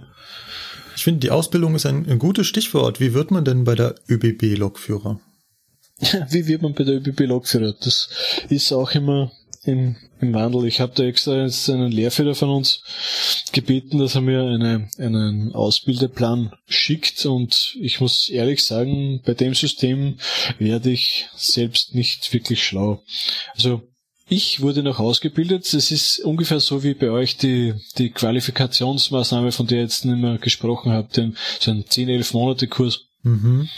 Das, also ich war auch in, in ungefähr elf Monaten fertig ich war einfach, am Anfang wurde ich auf, auf, auf Diesel ausgebildet.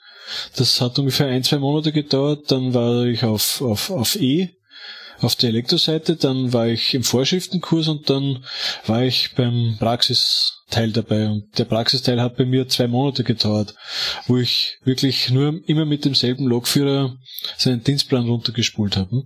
Dazwischen immer mit betriebsinternen Beimann-Schulen hat es geheißen, wo man, wo man aktuelle Dinge behandelt hat, vielleicht Vorfälle besprochen und, und, und etwas die Vorschriften vertieft hat.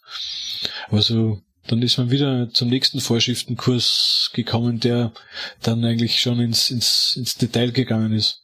Aber zum Beispiel Signale und viele betriebliche Sachen war bei uns beim ersten Vorschriftenkurs schon, also im kleinen Fingernagel eigentlich was der Unterschied jetzt zu, zu heute ist. Denn jetzt ist man mal zwei Wochen auf der Dienststelle, wo man, wo man so eine Art Fahrerlaubnisprüfung macht. Das heißt, dass man überhaupt als, als, als Beimann auf, auf einer Lok mitfahren darf. Zuerst wird mal Technik gelehrt und, und, und die, die allgemeinen Sachen. Und wenn man dann das erste Mal in Vorschriftenkurs kommt, der dauert lächerlich kurz, so zwei, drei Wochen, da, da kann man zurück mit dem Wissen, dass Rot Halt ist und Grün irgendwas mit Faden sein könnte. Und mehr nicht. Und das ist das, was ich gerade sehr verurteile. Denn der Fahrtrainer draußen dann wirklich extrem gefordert ist, von der Pike auf den Auszubildenden jetzt einigermaßen fahrtauglich zu bringen. Wo in, zu meiner Zeit eigentlich schon wenigstens die Signale und PCB und so, so Sachen wirklich gut funktioniert haben. Und die ganze Ausbildung ist nach 39 Wochen eigentlich beendet. Nach, da, dabei sind drei Praxisteile integriert und zwei, zwei Vorschriftenteile und der Rest ist, ist rein Technik. Dass man das klingt wirklich sehr nach unserem Quereinstieg. Da ist natürlich gleich die Frage, müsst ihr davor einen technischen Beruf erlernt haben oder könnt ihr tatsächlich da auch als Wiener Feinbäcker ankommen? Ja, als, als ich in die Ausbildung gekommen bin, war noch zwingend Vorschrift ein technischer Beruf. Mhm. Das war aber kurz darauf schon anders und jetzt kann der Wiener Feinbäcker vom Anker oder keine Ahnung, vom Bäcker ums Eck auch in die Ausbildung übernommen werden. Dasselbe Problem werdet ihr wahrscheinlich auch haben, dass das Personal sehr rar ist, das, also das brauchbare Personal. Es scheitern extrem viele beim Aufnahmetest, mhm. weniger an den kognitiven Fähigkeiten, sondern an den gesundheitlichen. Davon spreche ich jetzt leider nicht vom, vom, vom Gewicht und sowas, sondern ich, viele dürften beim Rot-Grün-Sehen schon durchfallen. Mhm. Fallen. Ja. Und auch, auch, auch Drogenkonsum dürfte ein, ein, ein, ein sehr großes Thema bei den, bei den Aufnahmeuntersuchungen sein.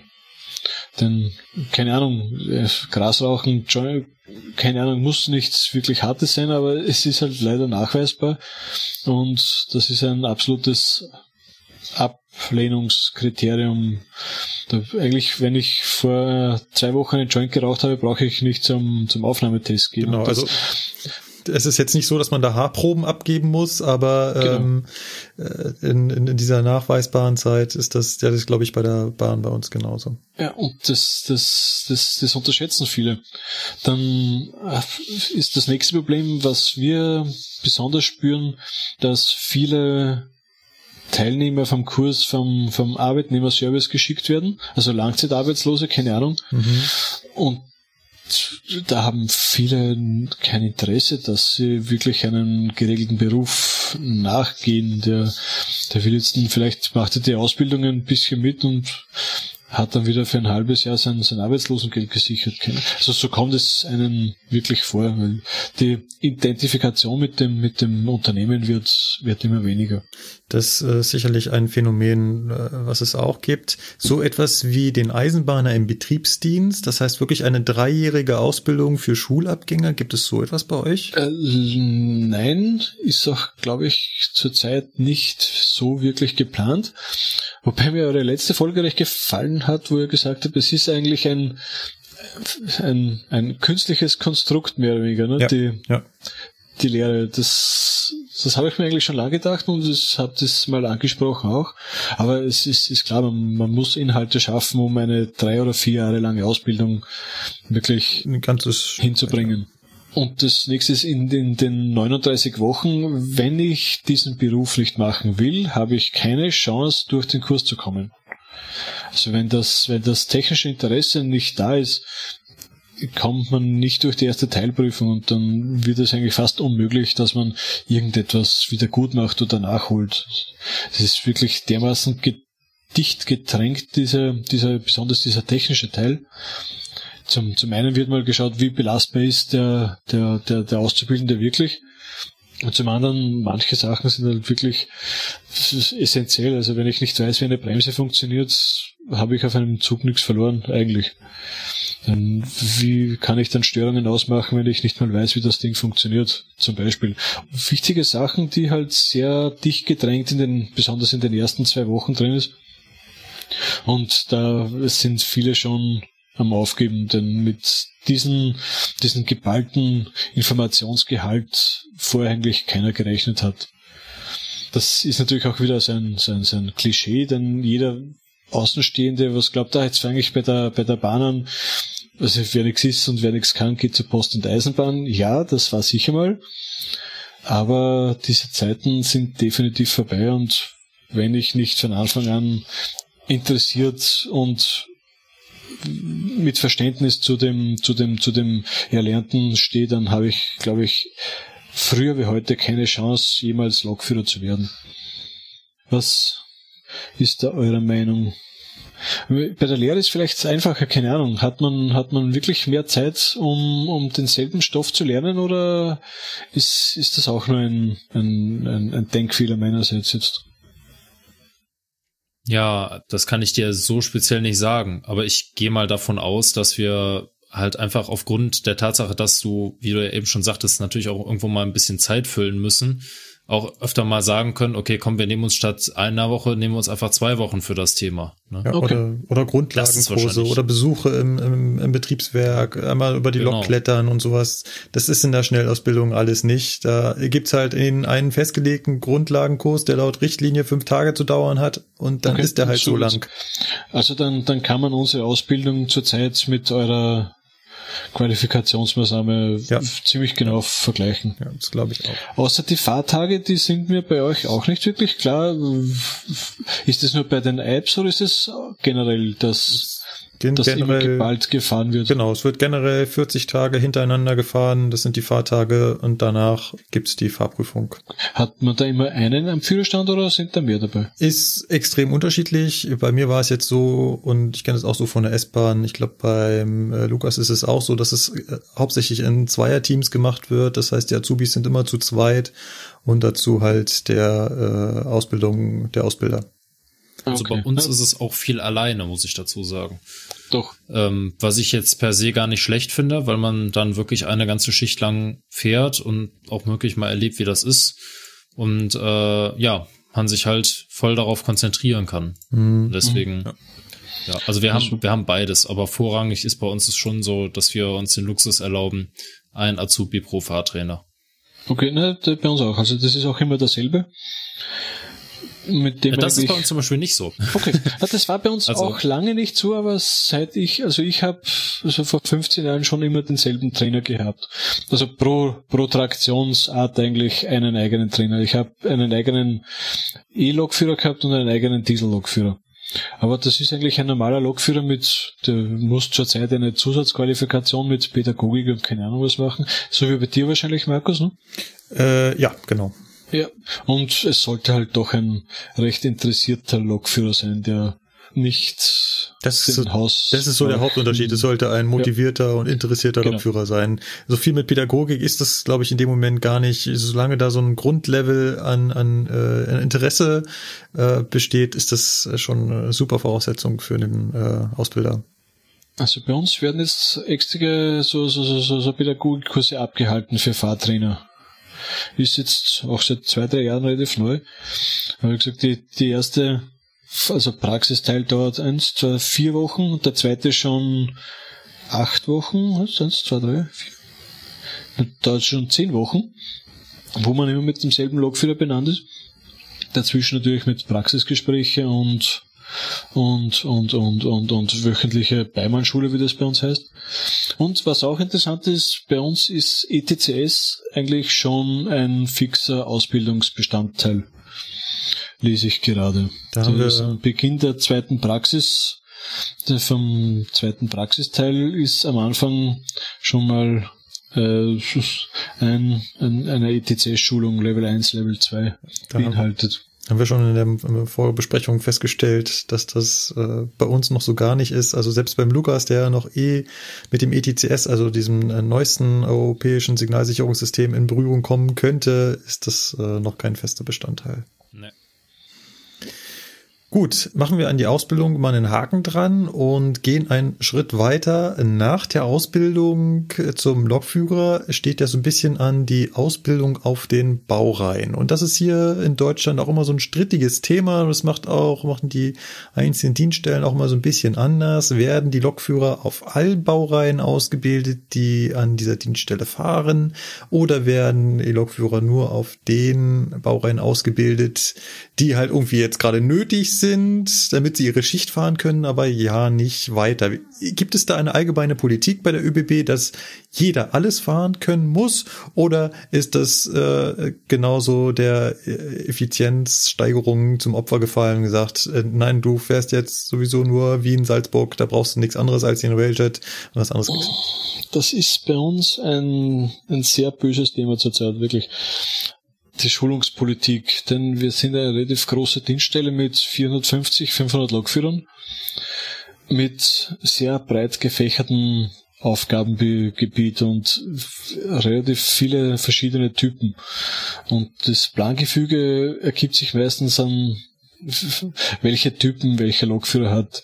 Also zu meiner Zeit war es schon so, dass jeder alles gehabt hat und wird aber immer weniger. Also wir haben jetzt einen Neubau-Triebzug, den die Zero ML, bei uns heißt der CityJet der wird sehr sporadisch geschult oder Railjet wird zum Beispiel auch erst geschult ab einem gewissen Ranggefüge kann man sagen.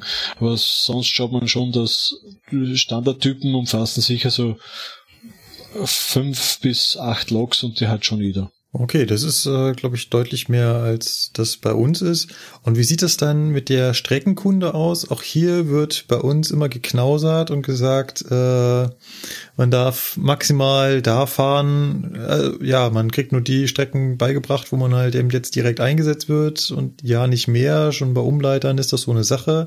Ist das bei euch Gibt es bei euch überhaupt so dieses Streckenkundesystem, dass ich also wirklich nur die Strecken fahren darf, wo ich Streckenkunde habe? Das ist meine erste Frage. Auf jeden Fall, ja. Das, okay. das, das ist bei uns schon so. Also es ist auch noch so, also ich habe nach der Ausbildung musste ich mindestens ein halbes Jahr rangieren.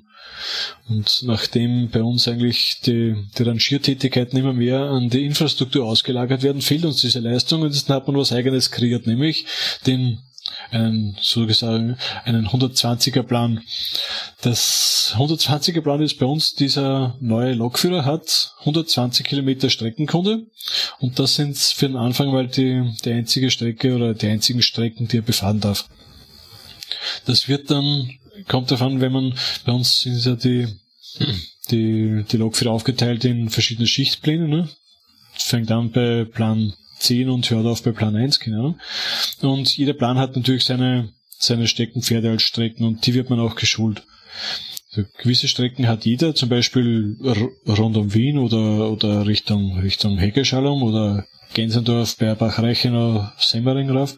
Der hat jeder und dann gibt's noch die, die speziellen, also Salzburg oder Linz hat schon ein, ein, ein Bruchteil von uns oder Graz wird man auch erst geschult, wenn man schon, sagen wir, sechs, sieben Jahre dabei ist. Also da wird schon etwas geknausert. Manchmal zu Recht, manchmal zum, zum, zum Nachteil eigentlich, sogar von der Firma. Oder auch das, das, das, das, das Plangefüge geht auch komplett auseinander. Wenn man ein gewisses Alter erreicht hat, hat man wieder mehr oder weniger darf man wieder Streckenschulung auf, auf, auf weitere Strecken machen und dann erntet man natürlich wieder die, die Arbeit, die nicht so attraktiv ist, wie, wie wenn man im, im letzten Plan fährt, der diese Strecke eben noch nicht befahrt. Es ist schwer zu erklären, ich merke ich gerade selber, aber die Grundaussage ist schon, es, es wird geknausert, wo es geht und es wird zurzeit nicht besser. Jetzt habe ich das so ungefähr. Ja, ich doch, ich glaube, man konnte dir folgen.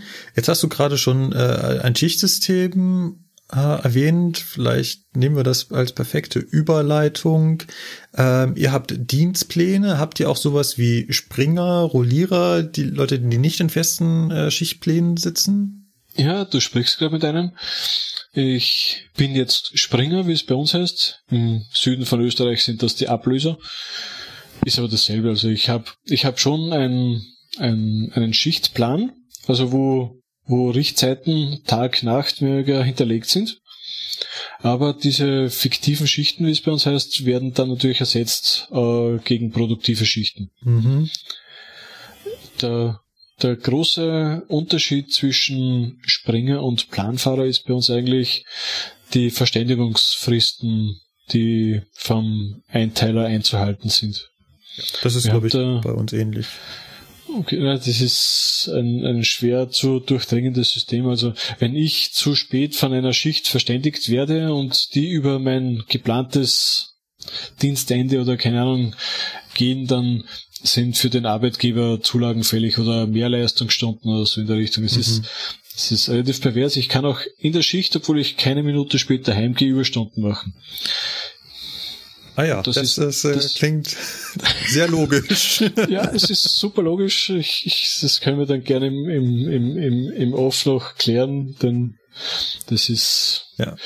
Zu viel für diese Welt, sage ich mal. Ja, ja. Aber es gibt Verständigungsfrist. Also als Springer muss ich mindestens drei Tage im Vorhinein von einer Änderung verständigt sein und als Planfahrer sind das schon 14 Tage. Ah ja. Und das ist relativ, Ja. wie soll ich sagen, komfortabel. Das ist Aber hat man als Springer so ein bisschen den Vorteil, dass man auch äh, besondere Dinge abbekommt? Ich kenne das so zumindest bei der S-Bahn war das so, da gibt's halt auch ganz viele Lokführer, die sagen, sie wollen diese Rollierer-Jobs, weil man halt doch eher was abbekommt von den Schichten, was mal anders läuft, außerplanmäßig, Leerfahrten und so weiter.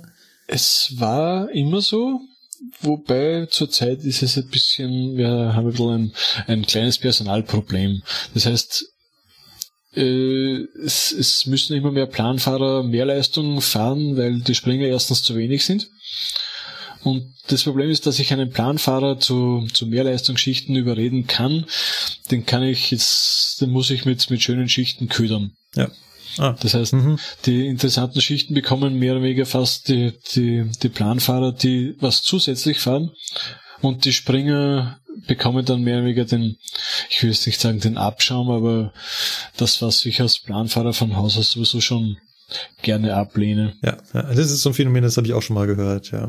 wie sieht das, es Das ist traurig, ja. Wie sieht es denn allgemein mit den Schichten aus? Ähm, mal so als kleine, als kleine äh, Nebenbei-Geschichte. Ich hatte vor kurzem äh, einen Jugendlichen in Memmingen am Bahnsteig, der dann so ganz lieb fragte, ob er mal vorne reingucken könnte. Ähm, ich so, ja, kein Problem, solange wir hier stehen und wenn, kannst du da mir gerne über die Schulter schauen. Und ähm, in dem Gespräch mit ihm kam dann heraus, dass er sich gerade bei der Bahn beworben hat und jetzt aktuell mit dieser Fahrt auf dem Weg zum Vorstellungsgespräch ist.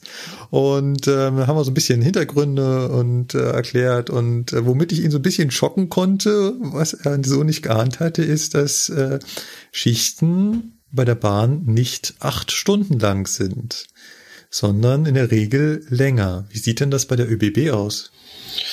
Das sind teilweise dezent drüber, also ich schaffe es, wie gesagt, manchmal mit, mit drei Schichten auch, dass ich auf die 50 Stunden zusteuere.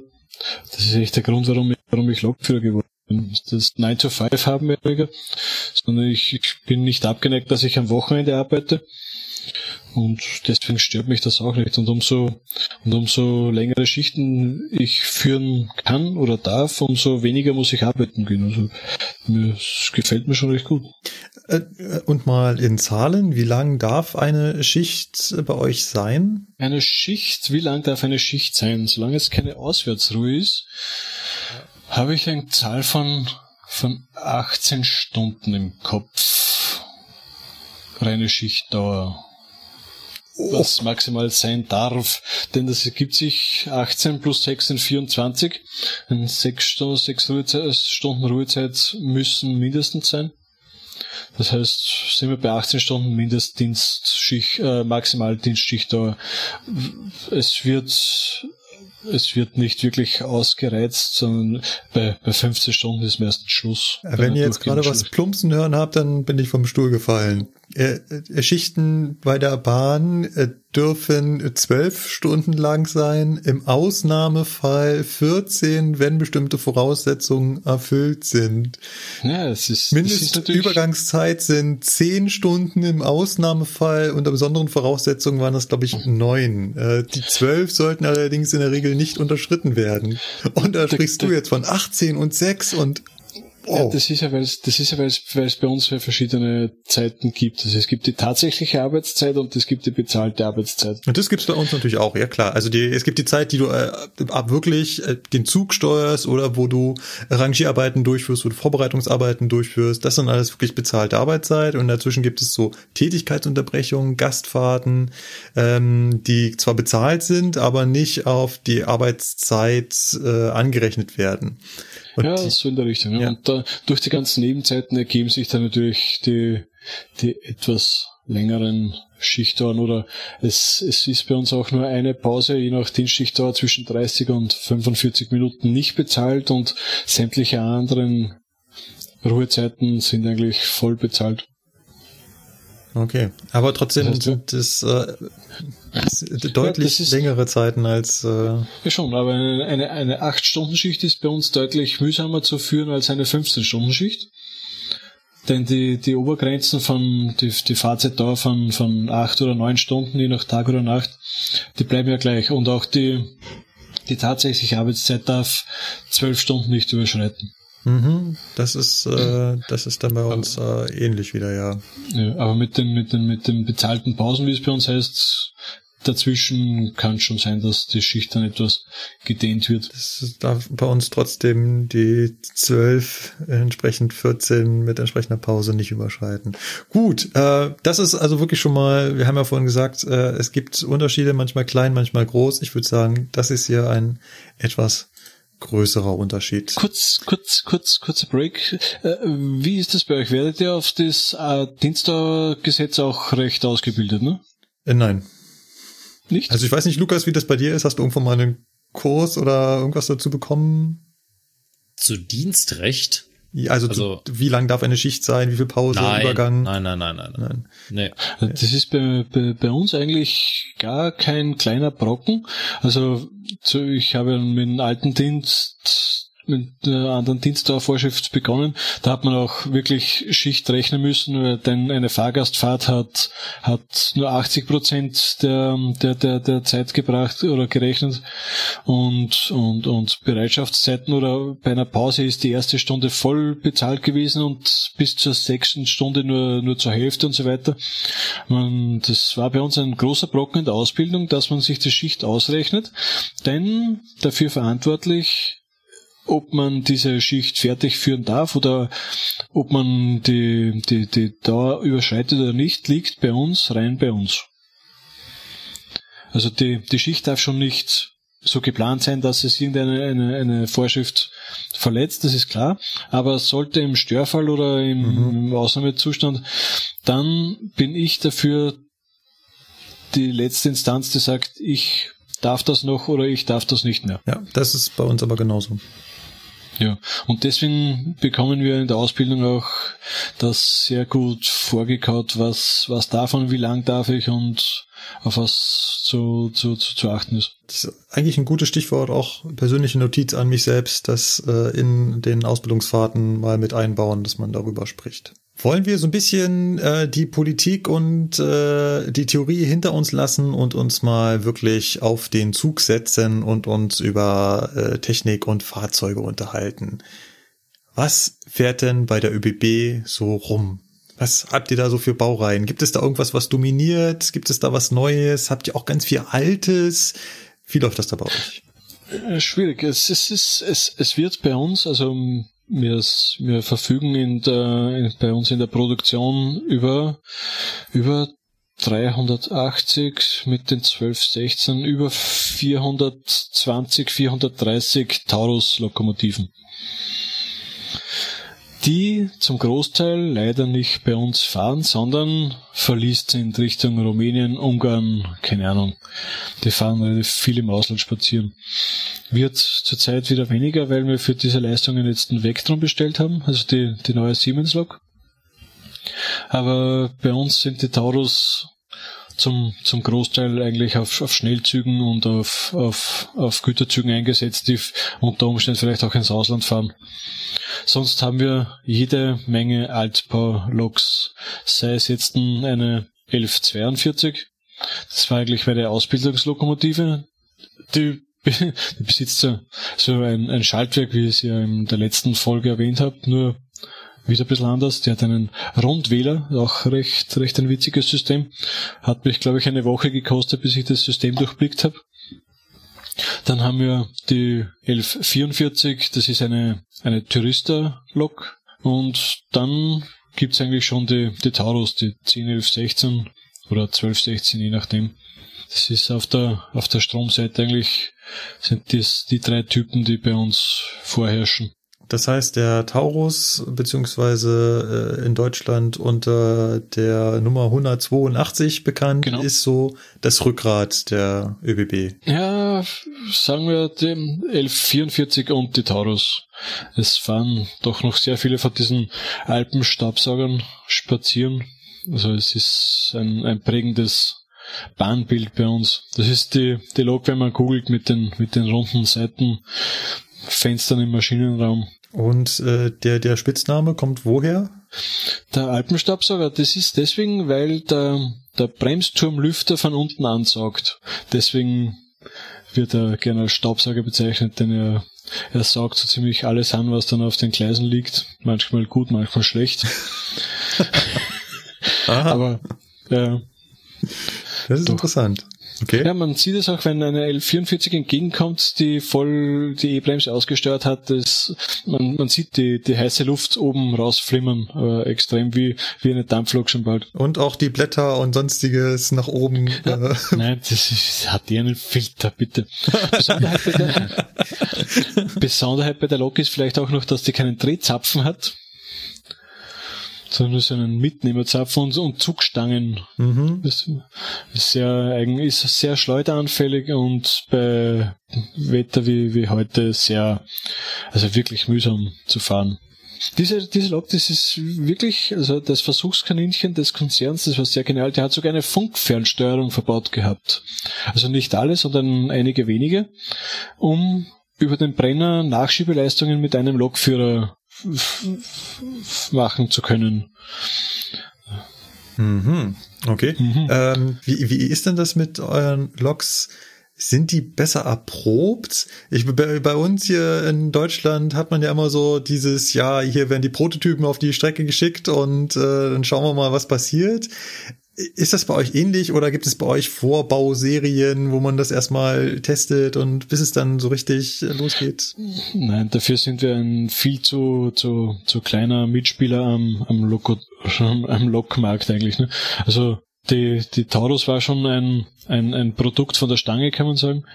Es wird zwar immer probiert mit, mit, mit anderen äh, Software-Versionen, dass man das vielleicht etwas unserem Betrieb mehr annähert, aber im, im Endeffekt kaufen wir eigentlich nur mehr von der Stange. Ist, alles andere wäre ein Wahnsinn. Also eine, eine L44 hat zu, zu in den 70er Jahren, wie sie aufgekommen ist, hat glaube ich 80 oder 88 Millionen Schilling gekostet. Das wären fünfeinhalb, sechs Millionen Euro gewesen und das aber in den 70er Jahren. Und eine Tauruslok kostet, was kostet vier, viereinhalb, fünf Millionen? Und dann nicht mal, ne? So in, dem, in der Größenordnung wird es wahrscheinlich irgendwo liegen. Ja, aber das, das 40 Jahre später, ne? Das, wenn man das jetzt inflationsbereinigt, würde eine L44 kosten so 10 Millionen Euro vielleicht, ne? Und das so Kleinserien sind auch in der, in der Erhaltung nicht wirklich sinnvoll und deswegen hat, kaufen wir jetzt auch von der Stange. Und die Probleme sicher gibt's diese, wobei die, die Taurus ein, eigentlich ein erprobtes Modell war von der 152, kann das sein? Es ist eine mo- modernisierte 152, so in der Richtung, was ich so aufgeschnappt hätte, wo eigentlich die, die Kinderkrankheiten von, von Haus aus nicht so gravierend waren. Schlimmer war es beim, beim Talent 2, der bei uns herumfährt in, im, im Schnellbahnbetrieb und auch im, im regionalen Fernverkehr, wie ich das recht gern nenne. Da hat's mit dem Brems am Anfang große Probleme gegeben oder auch, auch softwaremäßig. Aber das, das dauert meistens ein Jahr, eineinhalb und dann funktioniert das Ding eigentlich so, es wie es soll. Und jetzt haben wir den, die Zero ML seit voriges Jahr im Betrieb. Hab auch schon meine Kilometer damit runter und ich könnte nicht wirklich sagen, dass, dass die Probleme überhand nehmen. Von daher bewährt sich das von der Stange kaufen doch einigermaßen. Jetzt haben wir, jetzt hast du, ja, jetzt haben wir mehrere Loks gerade äh, durchgesprochen und da kommt jetzt wieder ein, ein nächstes Vorurteil der Deutschen. Die Österreicher können alles miteinander kuppeln, das klappt immer. In Deutschland geht das nicht, da kannst du zwei ähnliche Baureihen zusammenstellen und die können miteinander nicht. Wie, ist das, ist das wirklich so, dass ihr wirklich die, die utopischsten Kombinationen an Loks aneinander kuppeln könnt und die laufen miteinander? Also sind auch ferngesteuert und laufen wirklich das- zusammen? Also wir, wir arbeiten ja mit dem Zugbus, mit den 18-poligen UEC-Leitungen und der ist eigentlich recht genial. Also ich kann eine 1142 Baujahr 1956 mit der Taurus ohne Probleme eigentlich steuern. Auch die 2016, die Diesellok, geht mit einer F42 oder mit einer Taurus einwandfrei. Es ist der, der Vorteil, wir haben zwei Wendezüge eigentlich drei, wenn man den Railjet dazu rechnet. Und die Steuerwagen sind ohne Probleme kombinierbar. Ich kann auch zwei Loks draufhängen, drei Loks, eine vorne, eine hinten. Das funktioniert eigentlich gar nicht so schlecht. Ja, solchen Handstand, den wir machen müssen, dass wenn wir, oh je, wir haben zwei Loks im Zug und einen Steuerwagen, dann müssen wir schon eine Lok tot machen, weil das nicht geht. Ähm. Ah, auf. Nö. also Ich, also, nein, nicht, nicht wirklich. Also das, das funktioniert gar nicht schlecht. Ich bin irgendwie neidisch. Ja, Muss ich ja zugeben. Also, was wir da teilweise für ein Theater haben, meine Güte, ey. Ja, das, das, ich glaube, das, das, das ist wieder leichter, wenn man, wenn man, wenn man, wenn man ein bisschen kleiner ist. Man, man muss nicht hunderte Locken nachrüsten und ich muss auch nicht für, für jede, das ist ja bei uns das, das, ich kann nicht für, für, für den Cargo-Bereich kann ich diese Lokomotive bestellen und für den Personenverkehr muss ich jetzt einen, die Typ bestellen, weil die sind dann untereinander nicht kompatibel und das, das, das geht bei uns einfach nicht. Es, es muss halt jedem Lok mehr oder weniger alles können.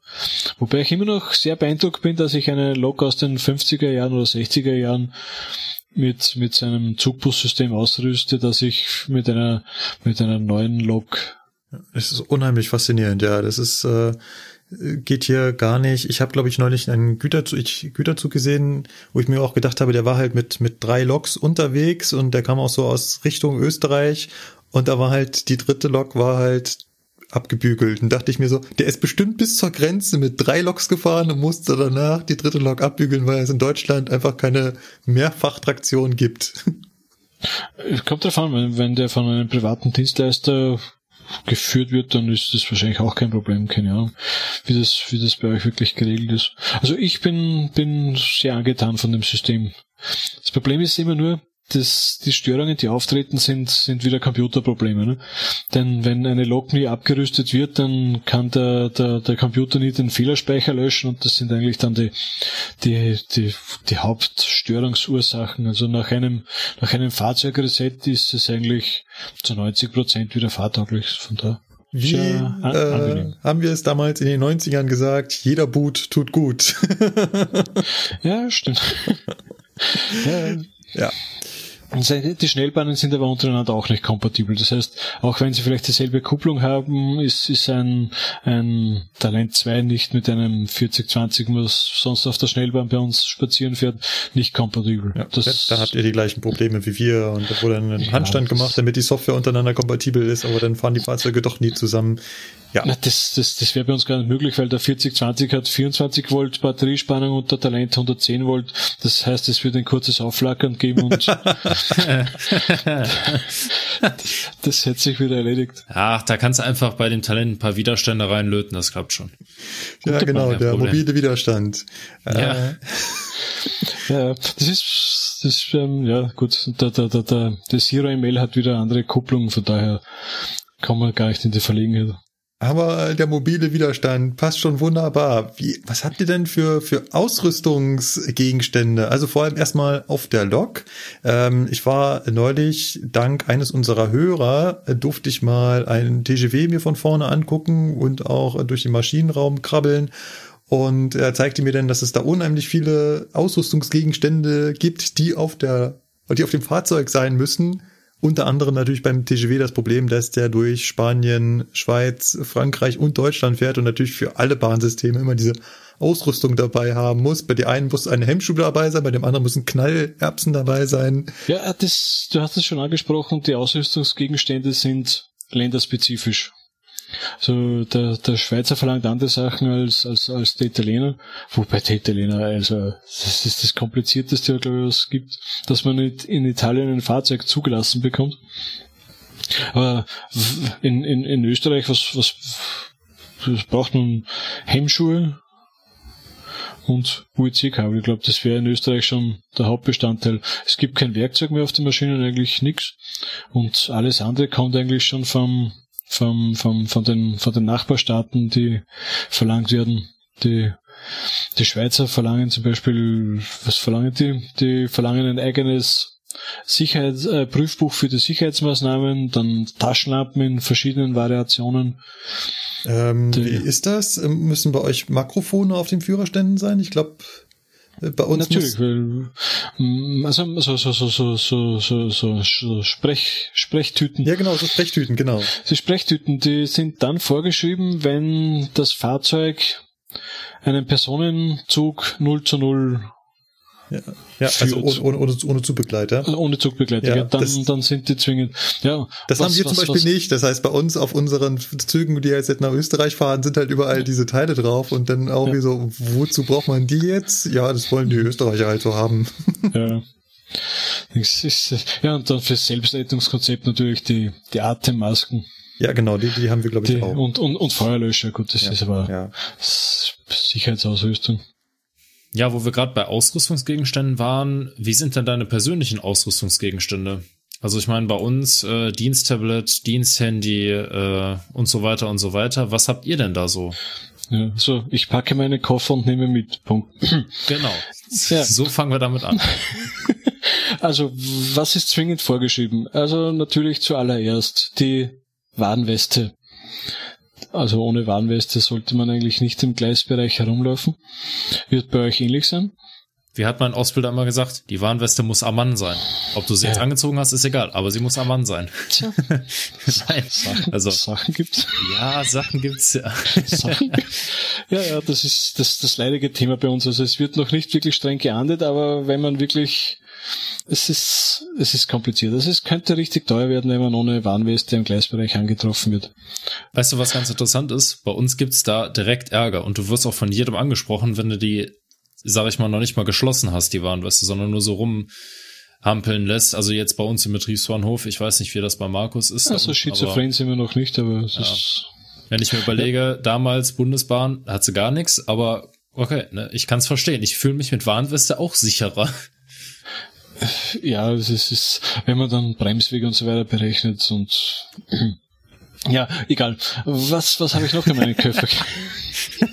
was habe ich noch in meinem Köfferchen? Also äh, obligatorisch ist natürlich der, der, der, der der Schlüsselbund mit, mit, mit meinen wichtigsten Schlüsseln, Vierkant und die zwei, drei Lokschlüssel, was es gibt.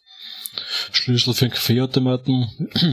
Dann, was habe ich noch mit? Äh, verschiedene Checklisten, die auch in Papierform mitzunehmen sind, sei es Weichenstörungen, Selbstrettungskonzept und Aha. dergleichen. Es gibt verschiedene Checklisten, die wir mitführen müssen, auch für, für verschiedene Fahrzeuge, falls es zu einem Technikcheck kommt. Das heißt, wir müssen auch bei so Bereitstellungsschichten Fahrzeuge überprüfen auf, auf den technischen Zustand und auch ausrüstungsmäßig. Da haben wir extra Checklisten mitzuführen für jede Typ. Fehlersuchanleitungen müssen wir, glaube ich, auch noch mitführen. Für jedes gefahrene Pferd.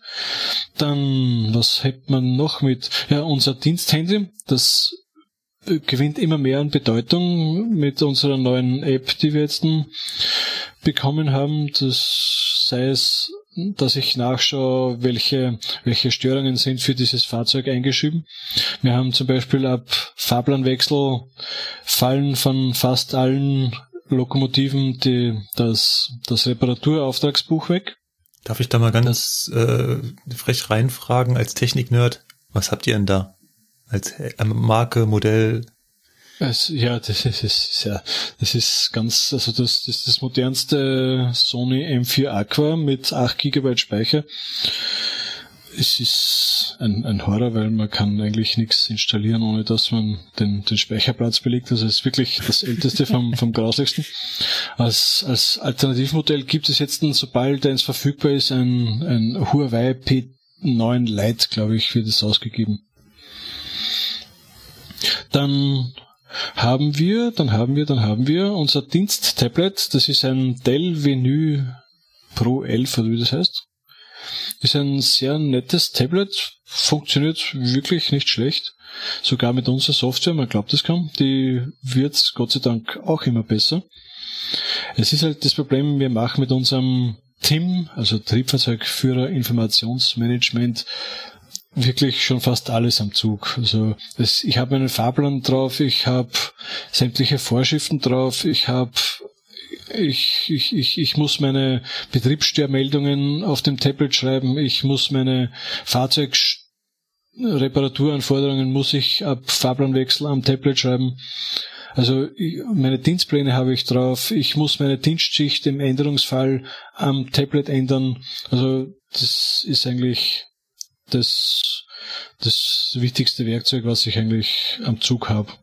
Also das finde ich zum Beispiel total interessant, weil wenn man jetzt zum Beispiel bei uns vergleicht Regio- und Fernverkehr, wir haben also verschiedene Softwarearten.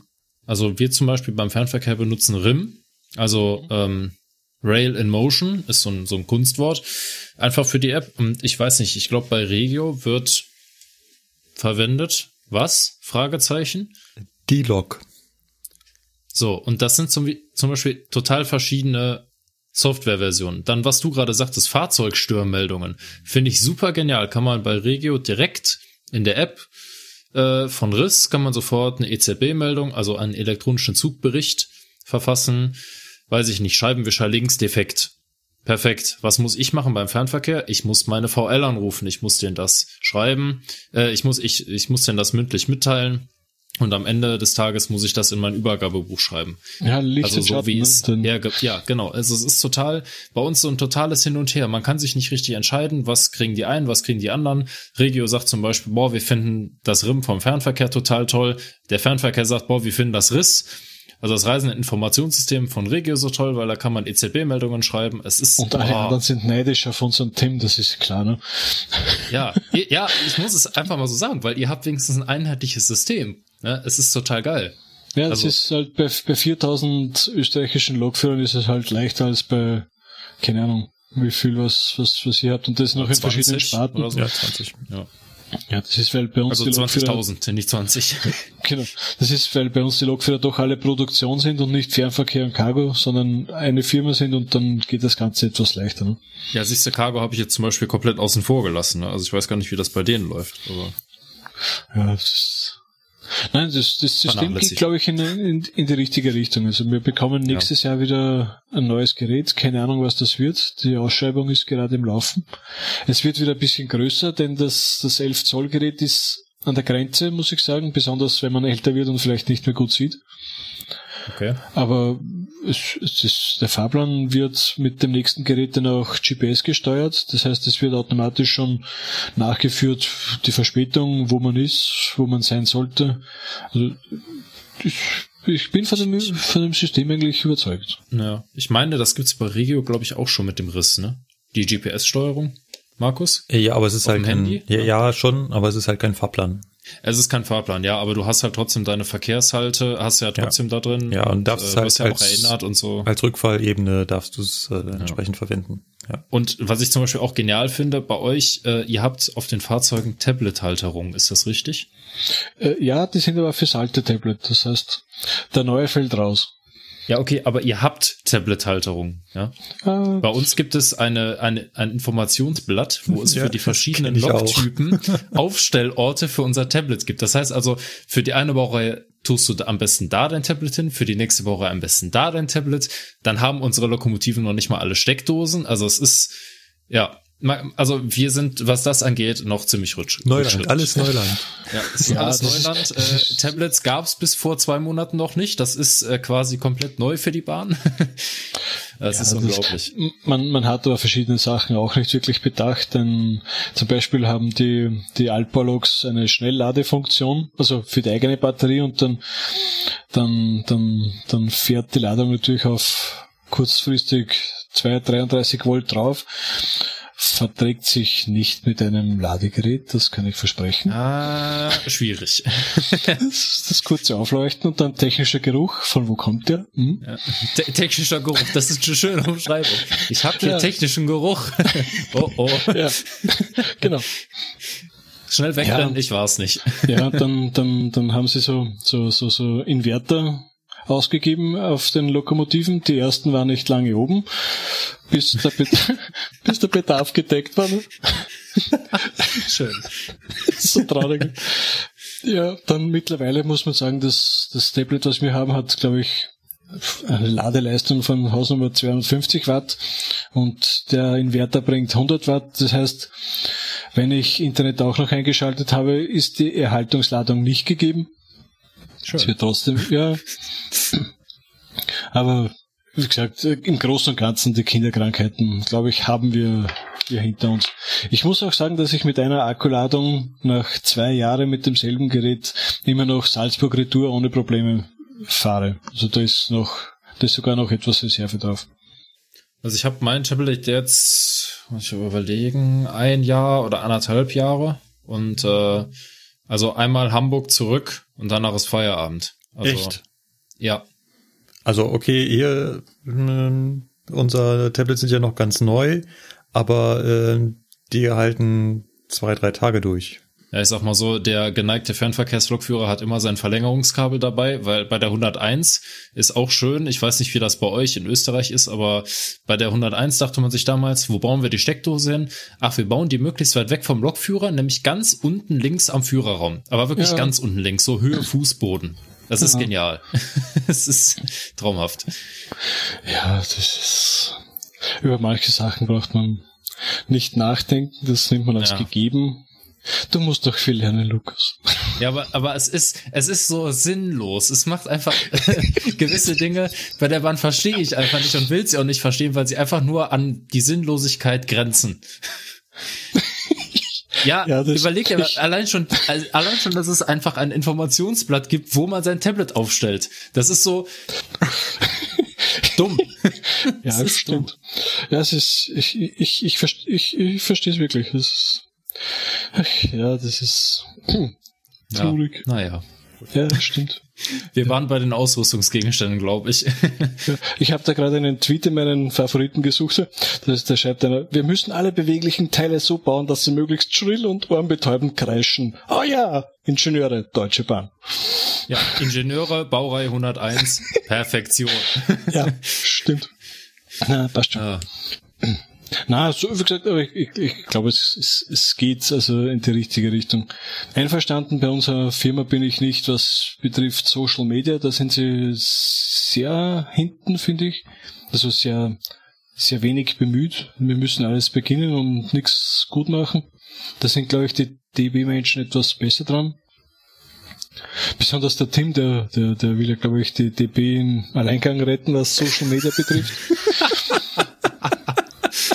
Nein, ich, ich, Okay, nein, ich, okay. ich, mein, mein, mein, mein größter Respekt, also Also wir waren bei Ausrüstungsgegenständen, glaube ich, stehen geblieben. Du hast ja, Ja, gesagt, dann euer Tablet ist halt wichtiger Bestandteil von dem Ganzen, ne?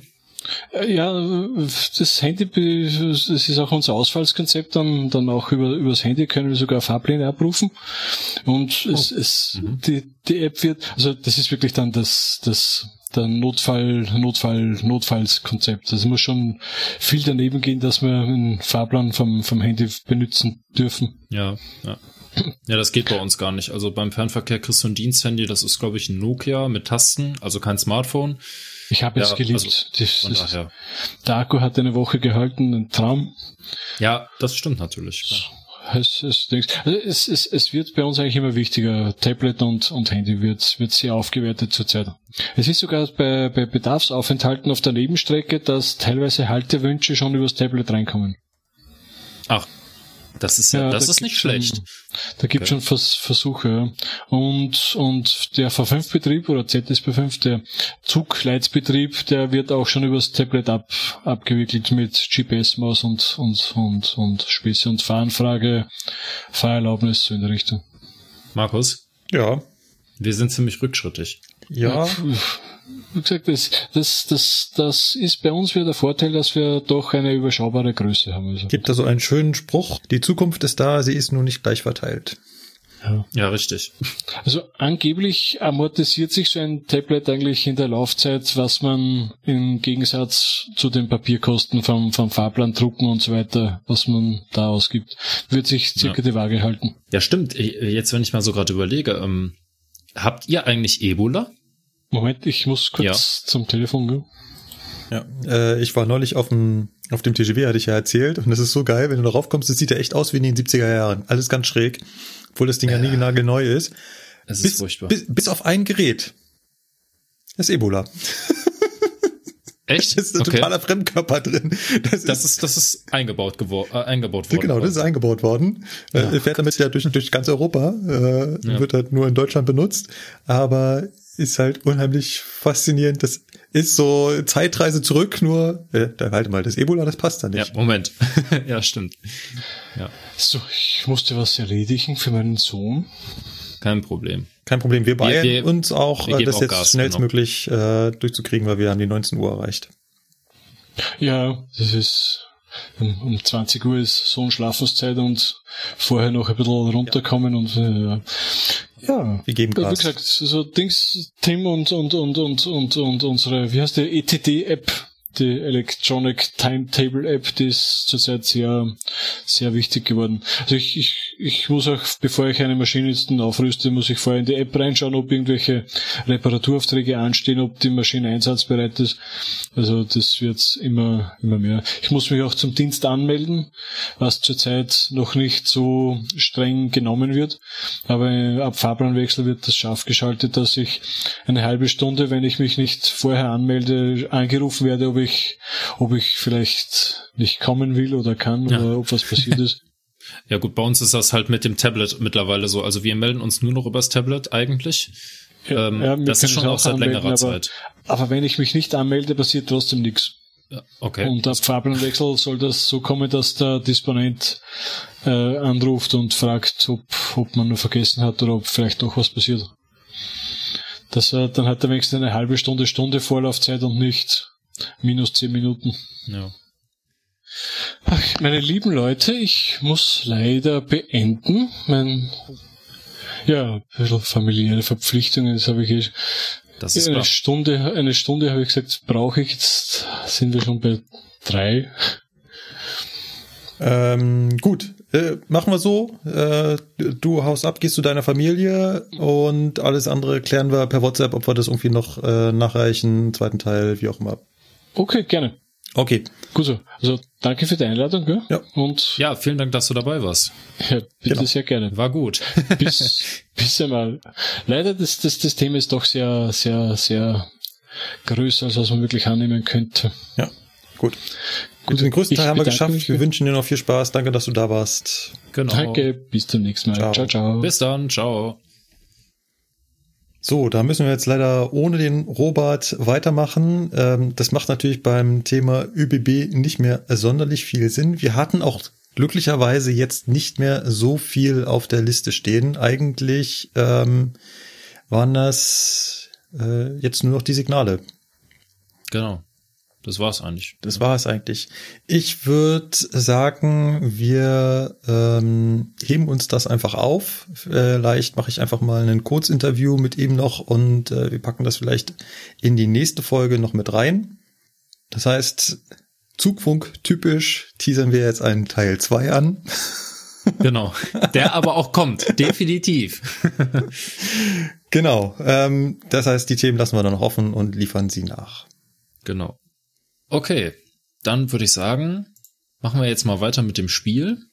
Genau, der Robert hatte sich extra auch was ausgedacht. Äh, und das ist äh, bei unserem Buchstaben jetzt gar nicht so einfach. Nee, tatsächlich, weil, äh, wie der geneigte Zuschauer ja weiß, kommt nach I J. Und ja, du Leven J, was haben wir denn jetzt hier, ne? Ja, ist halt schwierig. Also man muss ehrlich sagen, sucht mal nach Bahnbegriffen mit J. Also es gibt wirklich so ein, zwei vielleicht und Markus hat dann noch irgendwelche komischen anderen Buchstabensalate da gefunden, die wahrscheinlich nur im entferntesten was mit der Bahn zu tun haben. Aber Markus, deine Bühne, sag was. Sag was. Ja, das J. Äh, ich habe natürlich ganz viel überlegt. Bei mir ist das immer so, nach der letzten Sendung, wenn ich dann wieder am Fahren bin, denke ich eigentlich die nächsten vier Wochen ständig darüber nach. Was nehme ich denn beim nächsten Mal in der Folge äh, für einen Begriff beim nächsten Buchstaben? Und äh, ich hatte so im Kopf oder mal gegoogelt mit J äh, Gleisjoch. Und das fand ich irgendwie, ja, das Gleisjoch, das äh, fand ich irgendwie doof. Und dann beginnt es ja eigentlich mit G und nicht mit J. Äh, fand ich doof. Ich habe was viel Besseres gefunden, was mir nämlich auch unterwegs begegnet ist, was mir entgegenstand. Und zwar bin ich an einem Signal vorbeigefahren, an dem ein J leuchtete.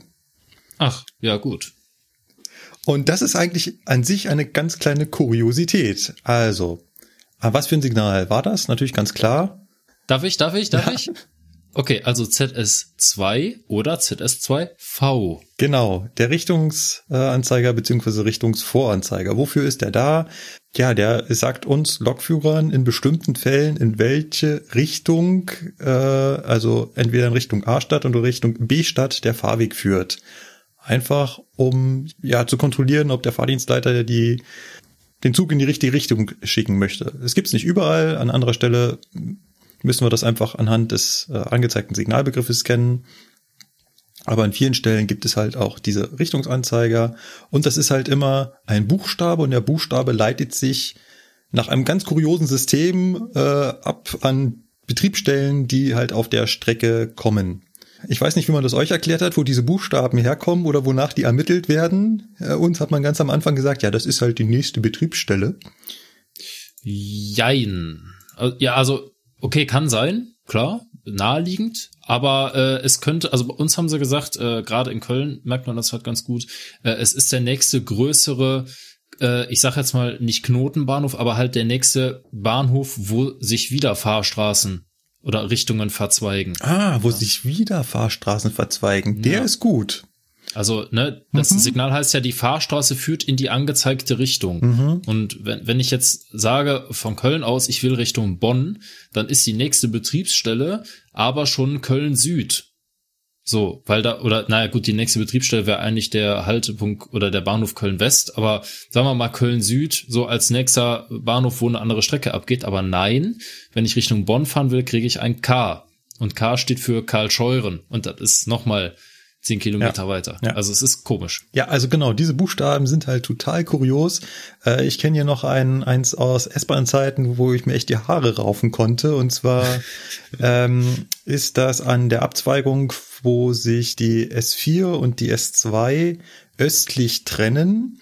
Da gibt es den Richtungsanzeiger mit dem Kennbuchstaben R. Und der Richtungsanzeiger zeigt halt erst wieder an, ob der Fahrweg jetzt in Richtung der S4 oder in Richtung der S2 gestellt ist. R würde Sinn machen, weil S2 die nächste Betriebsstelle wäre München-Riem. Ne? Also R Richtung S2. Riem ist das nächste. Nee, natürlich nicht. Genau nicht so. Ja, war klar. es ist, es ist, äh, willkommen bei der Bahn. Hallo. Das R steht für Rosenheim. Aha. ist mal eben 100 Kilometer weit weg. Und Alles ist halt klar. die Richtung von der S4. Super. Ja. Genau. Ähm, ja, diese, diese Buchstaben sind halt oft sehr kurios ausgewählt. Äh, bei der S-Bahn gibt es dann auch noch das, den, jetzt kommen wir mehr in Richtung meines Buchstabens, ähm, nämlich des Js. Am Ostbahnhof gibt es äh, den Richtungsanzeiger mit dem Kennbuchstaben J. Und das J steht für Giesing. Ah, ja. Moment. ja. ja. Ja, hä, nee. Ist halt Giesing, ne? ja, ja, ja. Ja, nee, kann auch nicht. Ja, jetzt so aber ernsthaft, wie kommt man denn da drauf? Das verstehe ich ah, nicht. Nee, weiß ich nicht. Äh, Ach so. Keine Ahnung. Äh, historisch, weiß ich nicht, aber uns wurde halt in der Ausbildung mal erklärt, dass J steht für Giesing. Ich meine, du kannst es ja nachgucken im Streckenbuch. Ja, das Problem ist halt auch, dass ich da die, äh, nein, ja, da steht Giesing nein, drin. Ja, ja, doch, nee. Im, im, äh, Im Streckenbuch steht halt nicht, äh, warum. Ne? Also nee, da steht halt. Jetzt ist klar, ja äh, wie man da auf diese, auf diese, auf diesen Buchstaben gekommen ist. Da steht halt nur, dieser Buchstabe steht für diesen, diese Betriebsstelle und ja, da steht halt das J für Giesing und ähm, das ist halt auch die Problematik. Es ist auch nicht die nächste Betriebsstelle, sondern es ist ja innerhalb derselben Betriebsstelle nochmal ein Abzweig. Ja, ja. Weil der Ostbahnhof so groß ist. Aber wir waren ja bei dem J und da gibt es nämlich eine kleine Besonderheit. Ich weiß nicht, das wird dir bestimmt auch schon mal aufgefallen sein wenn wir hier in München äh, vom Hauptbahnhof losfahren, auf der Strecke Richtung Ingolstadt, äh, gibt es einen Richtungsanzeiger mit dem Kennbuchstaben I. Natürlich nicht. Und Scheiße. Auch, und auch sinnvollerweise nicht. Ja, weil er natürlich zu verwechseln ist mit J. Nee, weil er zu verwechseln wäre nicht? mit einem anderen Signal, nämlich dem ZB10.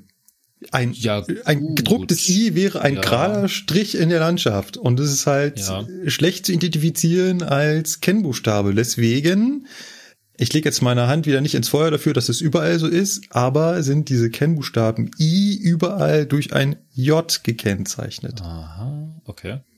Also anstatt Ähm. einfach nur einen äh, einen geraden Strich, äh, der leuchtet reinzumachen, könnte man auch sagen, es ist ein äh, ein ein I, ein großes I in Schreibschrift angedeutet. Da habe ich jetzt aber gerade wieder den Gegenbeweis.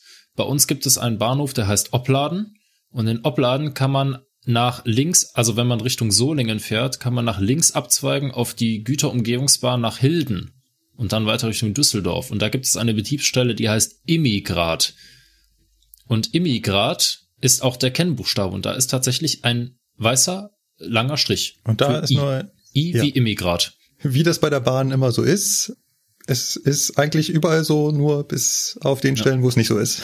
Und ich weiß es noch ganz genau, weil wir sollten Richtung Solingen fahren und ich bin gefahren, habe in der Entfernung gesehen, das kann nicht sein, was da steht und habe am Bahnsteig angehalten und habe den Vereinsleiter angerufen, hör mal, wir wollen Richtung Solingen und nicht Richtung Immigrat. Und da war ein Azubi als Vereinsleiter und der sagte, tut mir leid, habe ich einen Fehler gemacht, wird sofort behoben, zack. Genau. Da ging es Richtung Solingen. Genau, dafür ist es da. Das ist auch unabhängig davon, dass es ein Azubi war oder nicht. Das passiert Eben. halt ganz selten mal.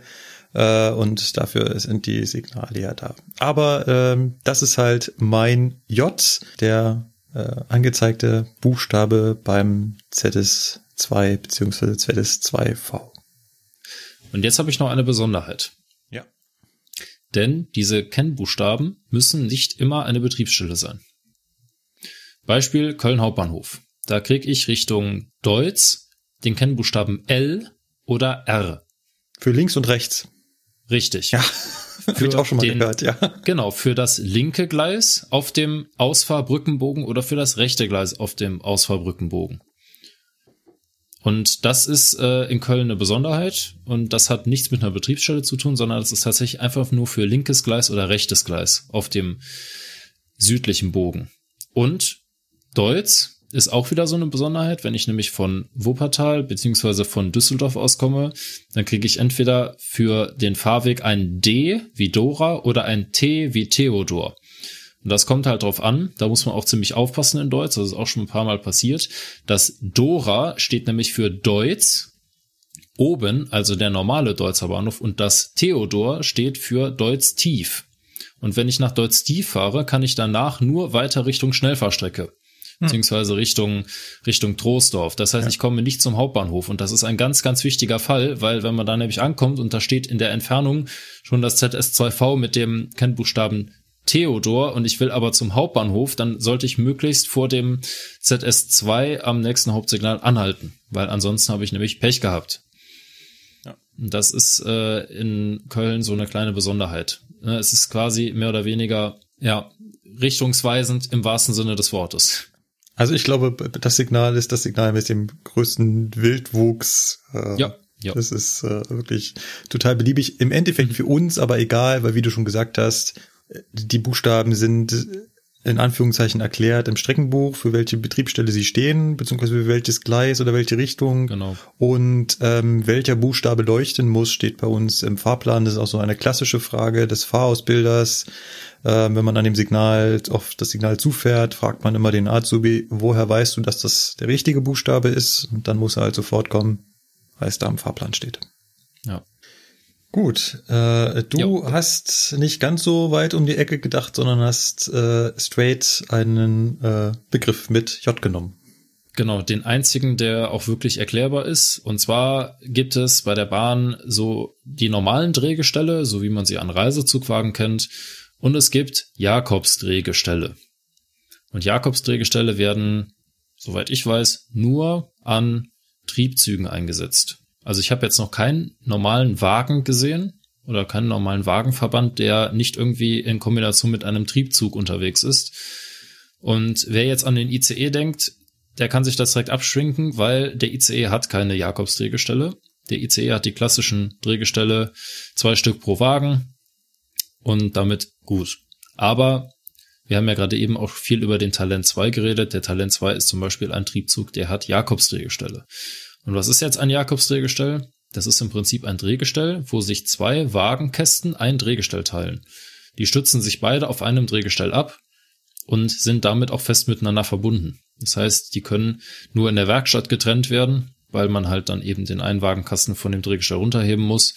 Und das sorgt wohl für eine bessere, ja, ich sag mal, eine bessere Fahrdynamik und ist natürlich auch für den unwahrscheinlichen Fall, dass so ein Zug mal entgleist, vielleicht ein ganz gutes Mittel, damit sich die Wagen nicht so zusammenkeilen wie damals in Eschede, weil das kann mit einem Jakobsdrehgestell zwar auch passieren, wenn die auseinanderreißen, aber es ist ein bisschen schwieriger, sagen wir mal so. Ja. Ja, das habe ich auch schon mal gehört. Und vor allem hast du natürlich äh, den Wartungsaufwand klar halbiert. Ja.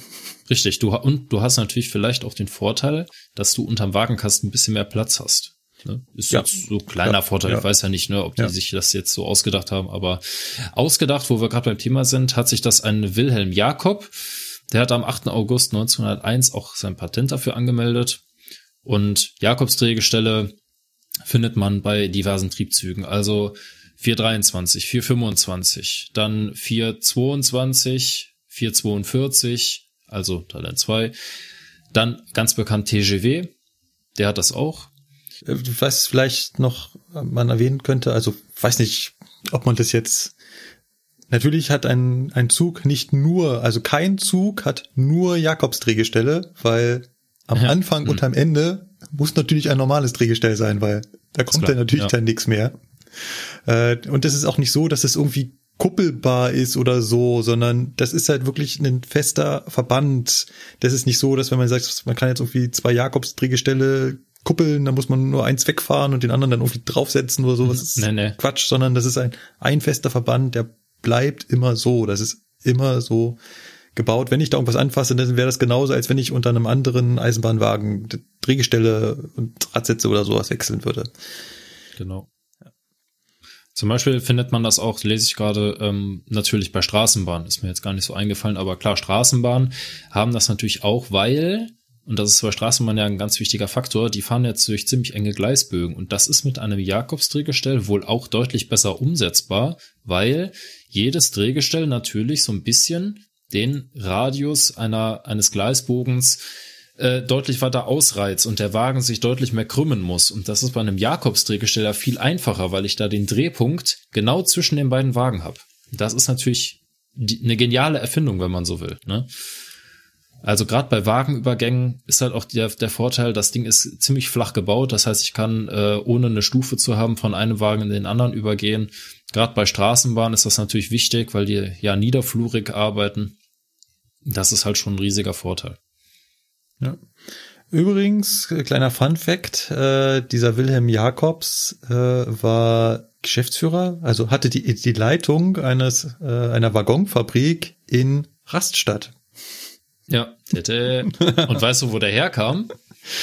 Der kam aus Waldbröl, das ist gar nicht so weit weg von mir. Und der ist gestorben in Bonn. das heißt, der kam noch aus meiner Ecke, finde ich auch ganz interessant. Ja. ja. Und hat halt eben, wie du schon gesagt hast, am 10. April 1901 ähm, vom Kaiserlichen Patentamt das Patent für einen Personenwagen bestehend aus mehreren gelenkig miteinander verbundenen Abteilungen, von denen je zwei mit den einander zugekehrten Enden auf einem gemeinschaftlichen Drehgestell ruhen. Genau. So kann man das sagen.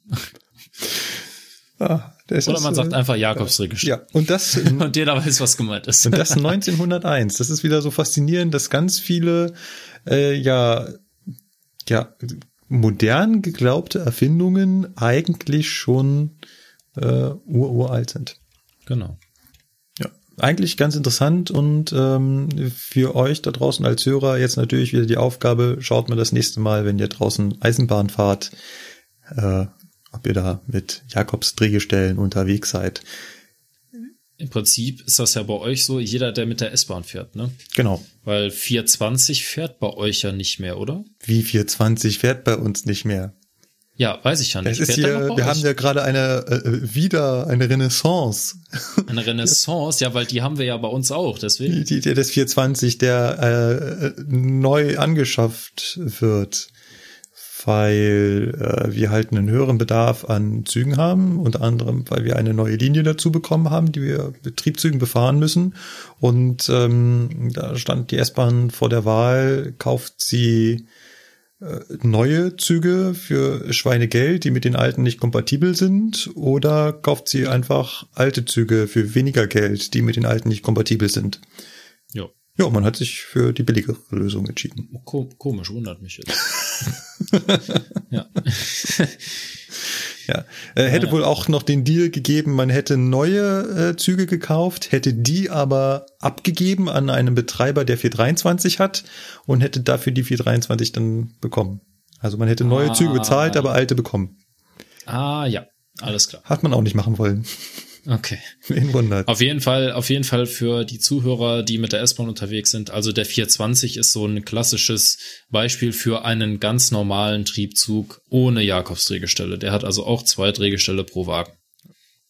So wie ein ICE.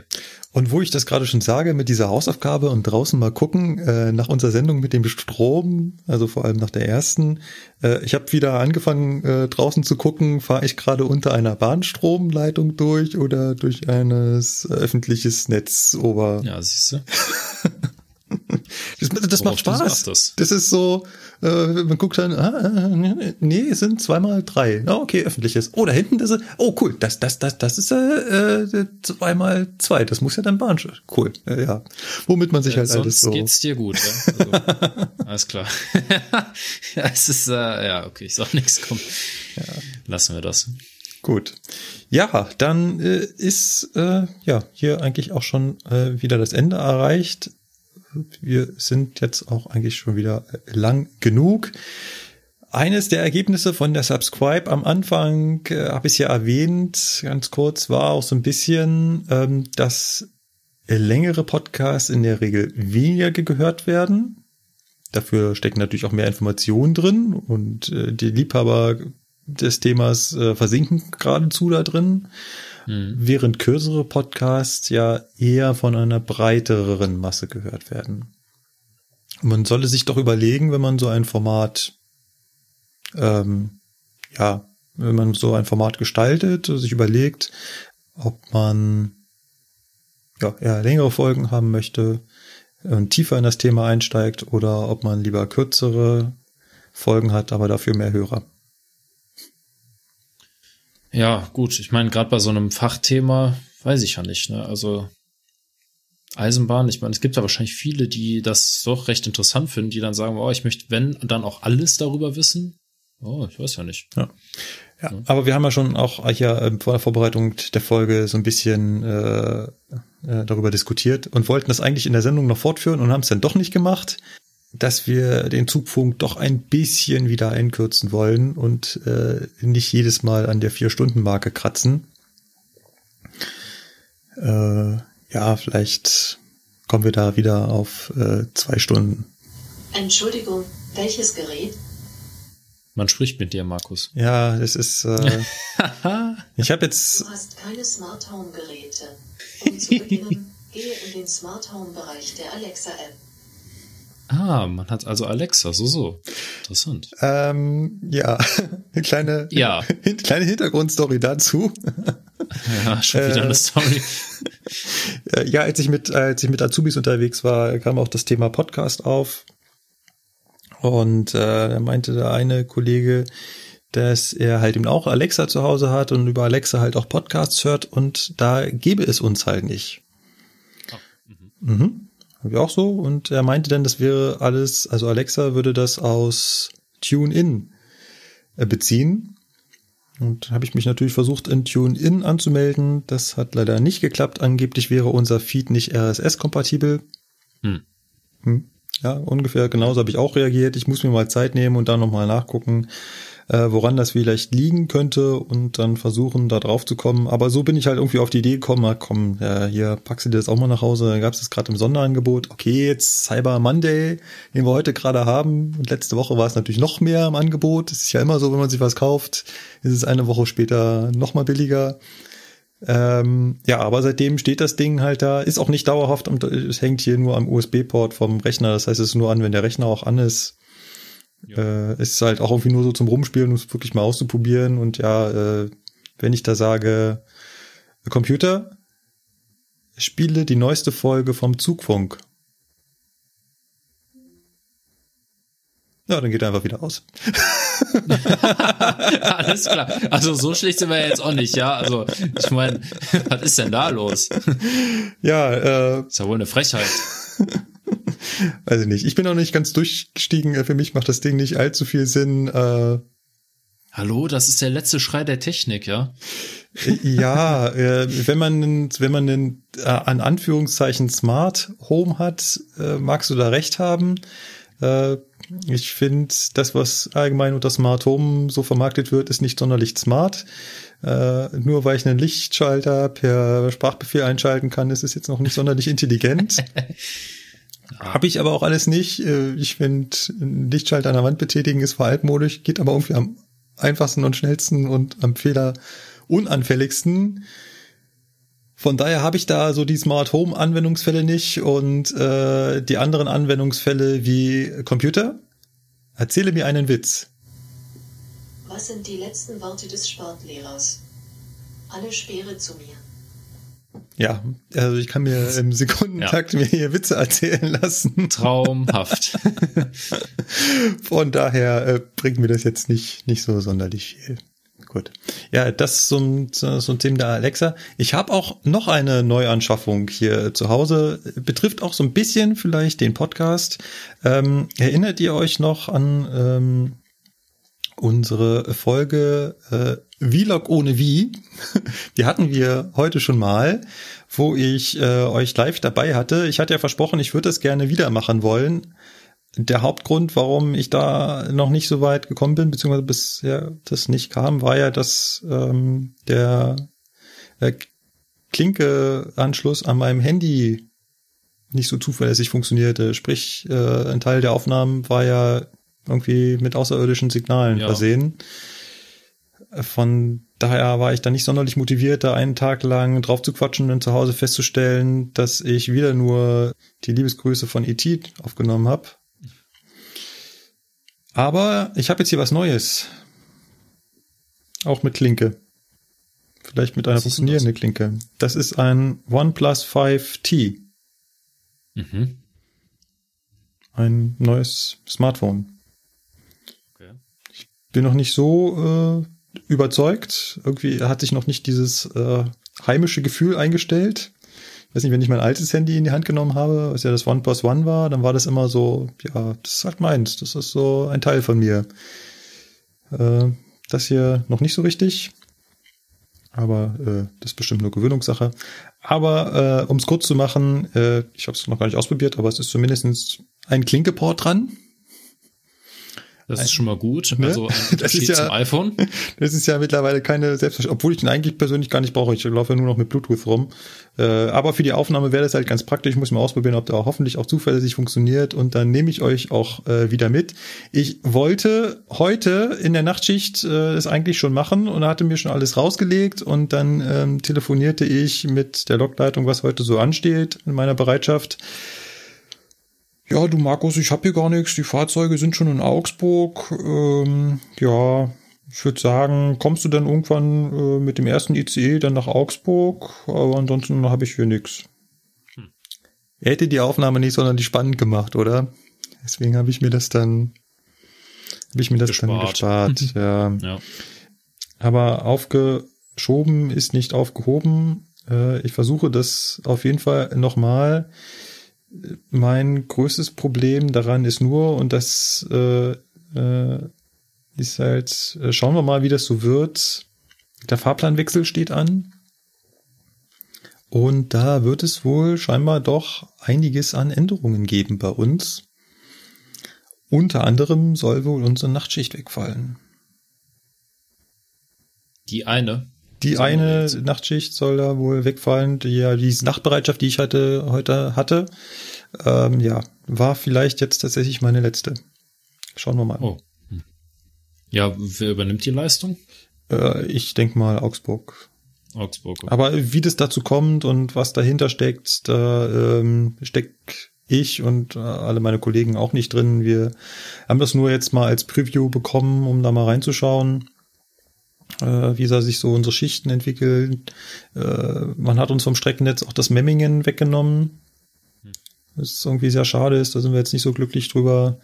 Äh, mal schauen, was da kommt. Aber wir sind ja mitten in der Umstrukturierung. Äh, das betrifft jetzt auch mich als Ausbilder direkt. Da äh, wird die Ausbildungsabteilung zusammengelegt mit der von Oberbayern, also das, was früher Oberbayern war. Äh, wechselt wieder mal mein Teamleiter. Und äh, mal schauen, wie das alles wird. Ist alles im Fluss. Ihr werdet auf jeden Fall dabei sein. Äh, vielleicht nicht bei allen Internas, aber bei allem, was mich so betrifft. Nichtsdestotrotz würde ich jetzt am Ende der Folge noch ganz gern ähm, auf die Möglichkeiten hinweisen, uns zu kontaktieren. Wenn ihr uns sagen wollt, was an dieser Folge so richtig gut war oder was euch auch gar nicht gefallen hat, dann schreibt uns das geht unter anderem ganz einfach per E-Mail an mail@zugfunk-podcast.de. Alternativ dürft ihr gerne auch auf die Webseite zugfunk-podcast.de gehen und dort in unserem Blog vollkommen anonym kommentieren. Weniger anonym könnt ihr dann natürlich uns über Social Media anschreiben. Unter anderem sind wir vertreten auf Twitter und auf Facebook. Wenn ihr Spaß dran habt, könnt ihr uns auch auf YouTube sehen. Äh, leider nicht unsere Gesichter, aber immerhin unsere Tonspuren. Unsere Gesichter gibt's mittlerweile in den Shownotes. Da sind die Facebook-Links mit kleinen Bildchen. Da könnt ihr auch mal schauen, wer hier eigentlich die ganze Zeit quatscht. Vielleicht sehen wir halt doch ganz anders aus, als ihr euch das vorgestellt habt. Und ansonsten fällt dir noch was ein? Hm, eigentlich nicht, oder? Dann Wenn ich so überlege. machen wir Also ihr könnt euch natürlich auf äh, nächstes Mal freuen, denn dann gibt's natürlich die Fortsetzung von unserem ÖBB-Thema. Und wir lesen natürlich nächste Woche, beziehungsweise beim nächsten Mal, kann auch sein, dass es schon morgen ist, wer weiß, äh, natürlich wieder Feedback und Presse vor. Auf jeden Fall. Presseartikel haben wir jede Menge in der Pipeline und natürlich auch euer Feedback. Bis dahin verbleiben wir, wünschen euch noch viel Spaß. Wir hören uns beim nächsten Mal. Macht's gut. Ciao, ciao. Genau, tschüss. Tschüss.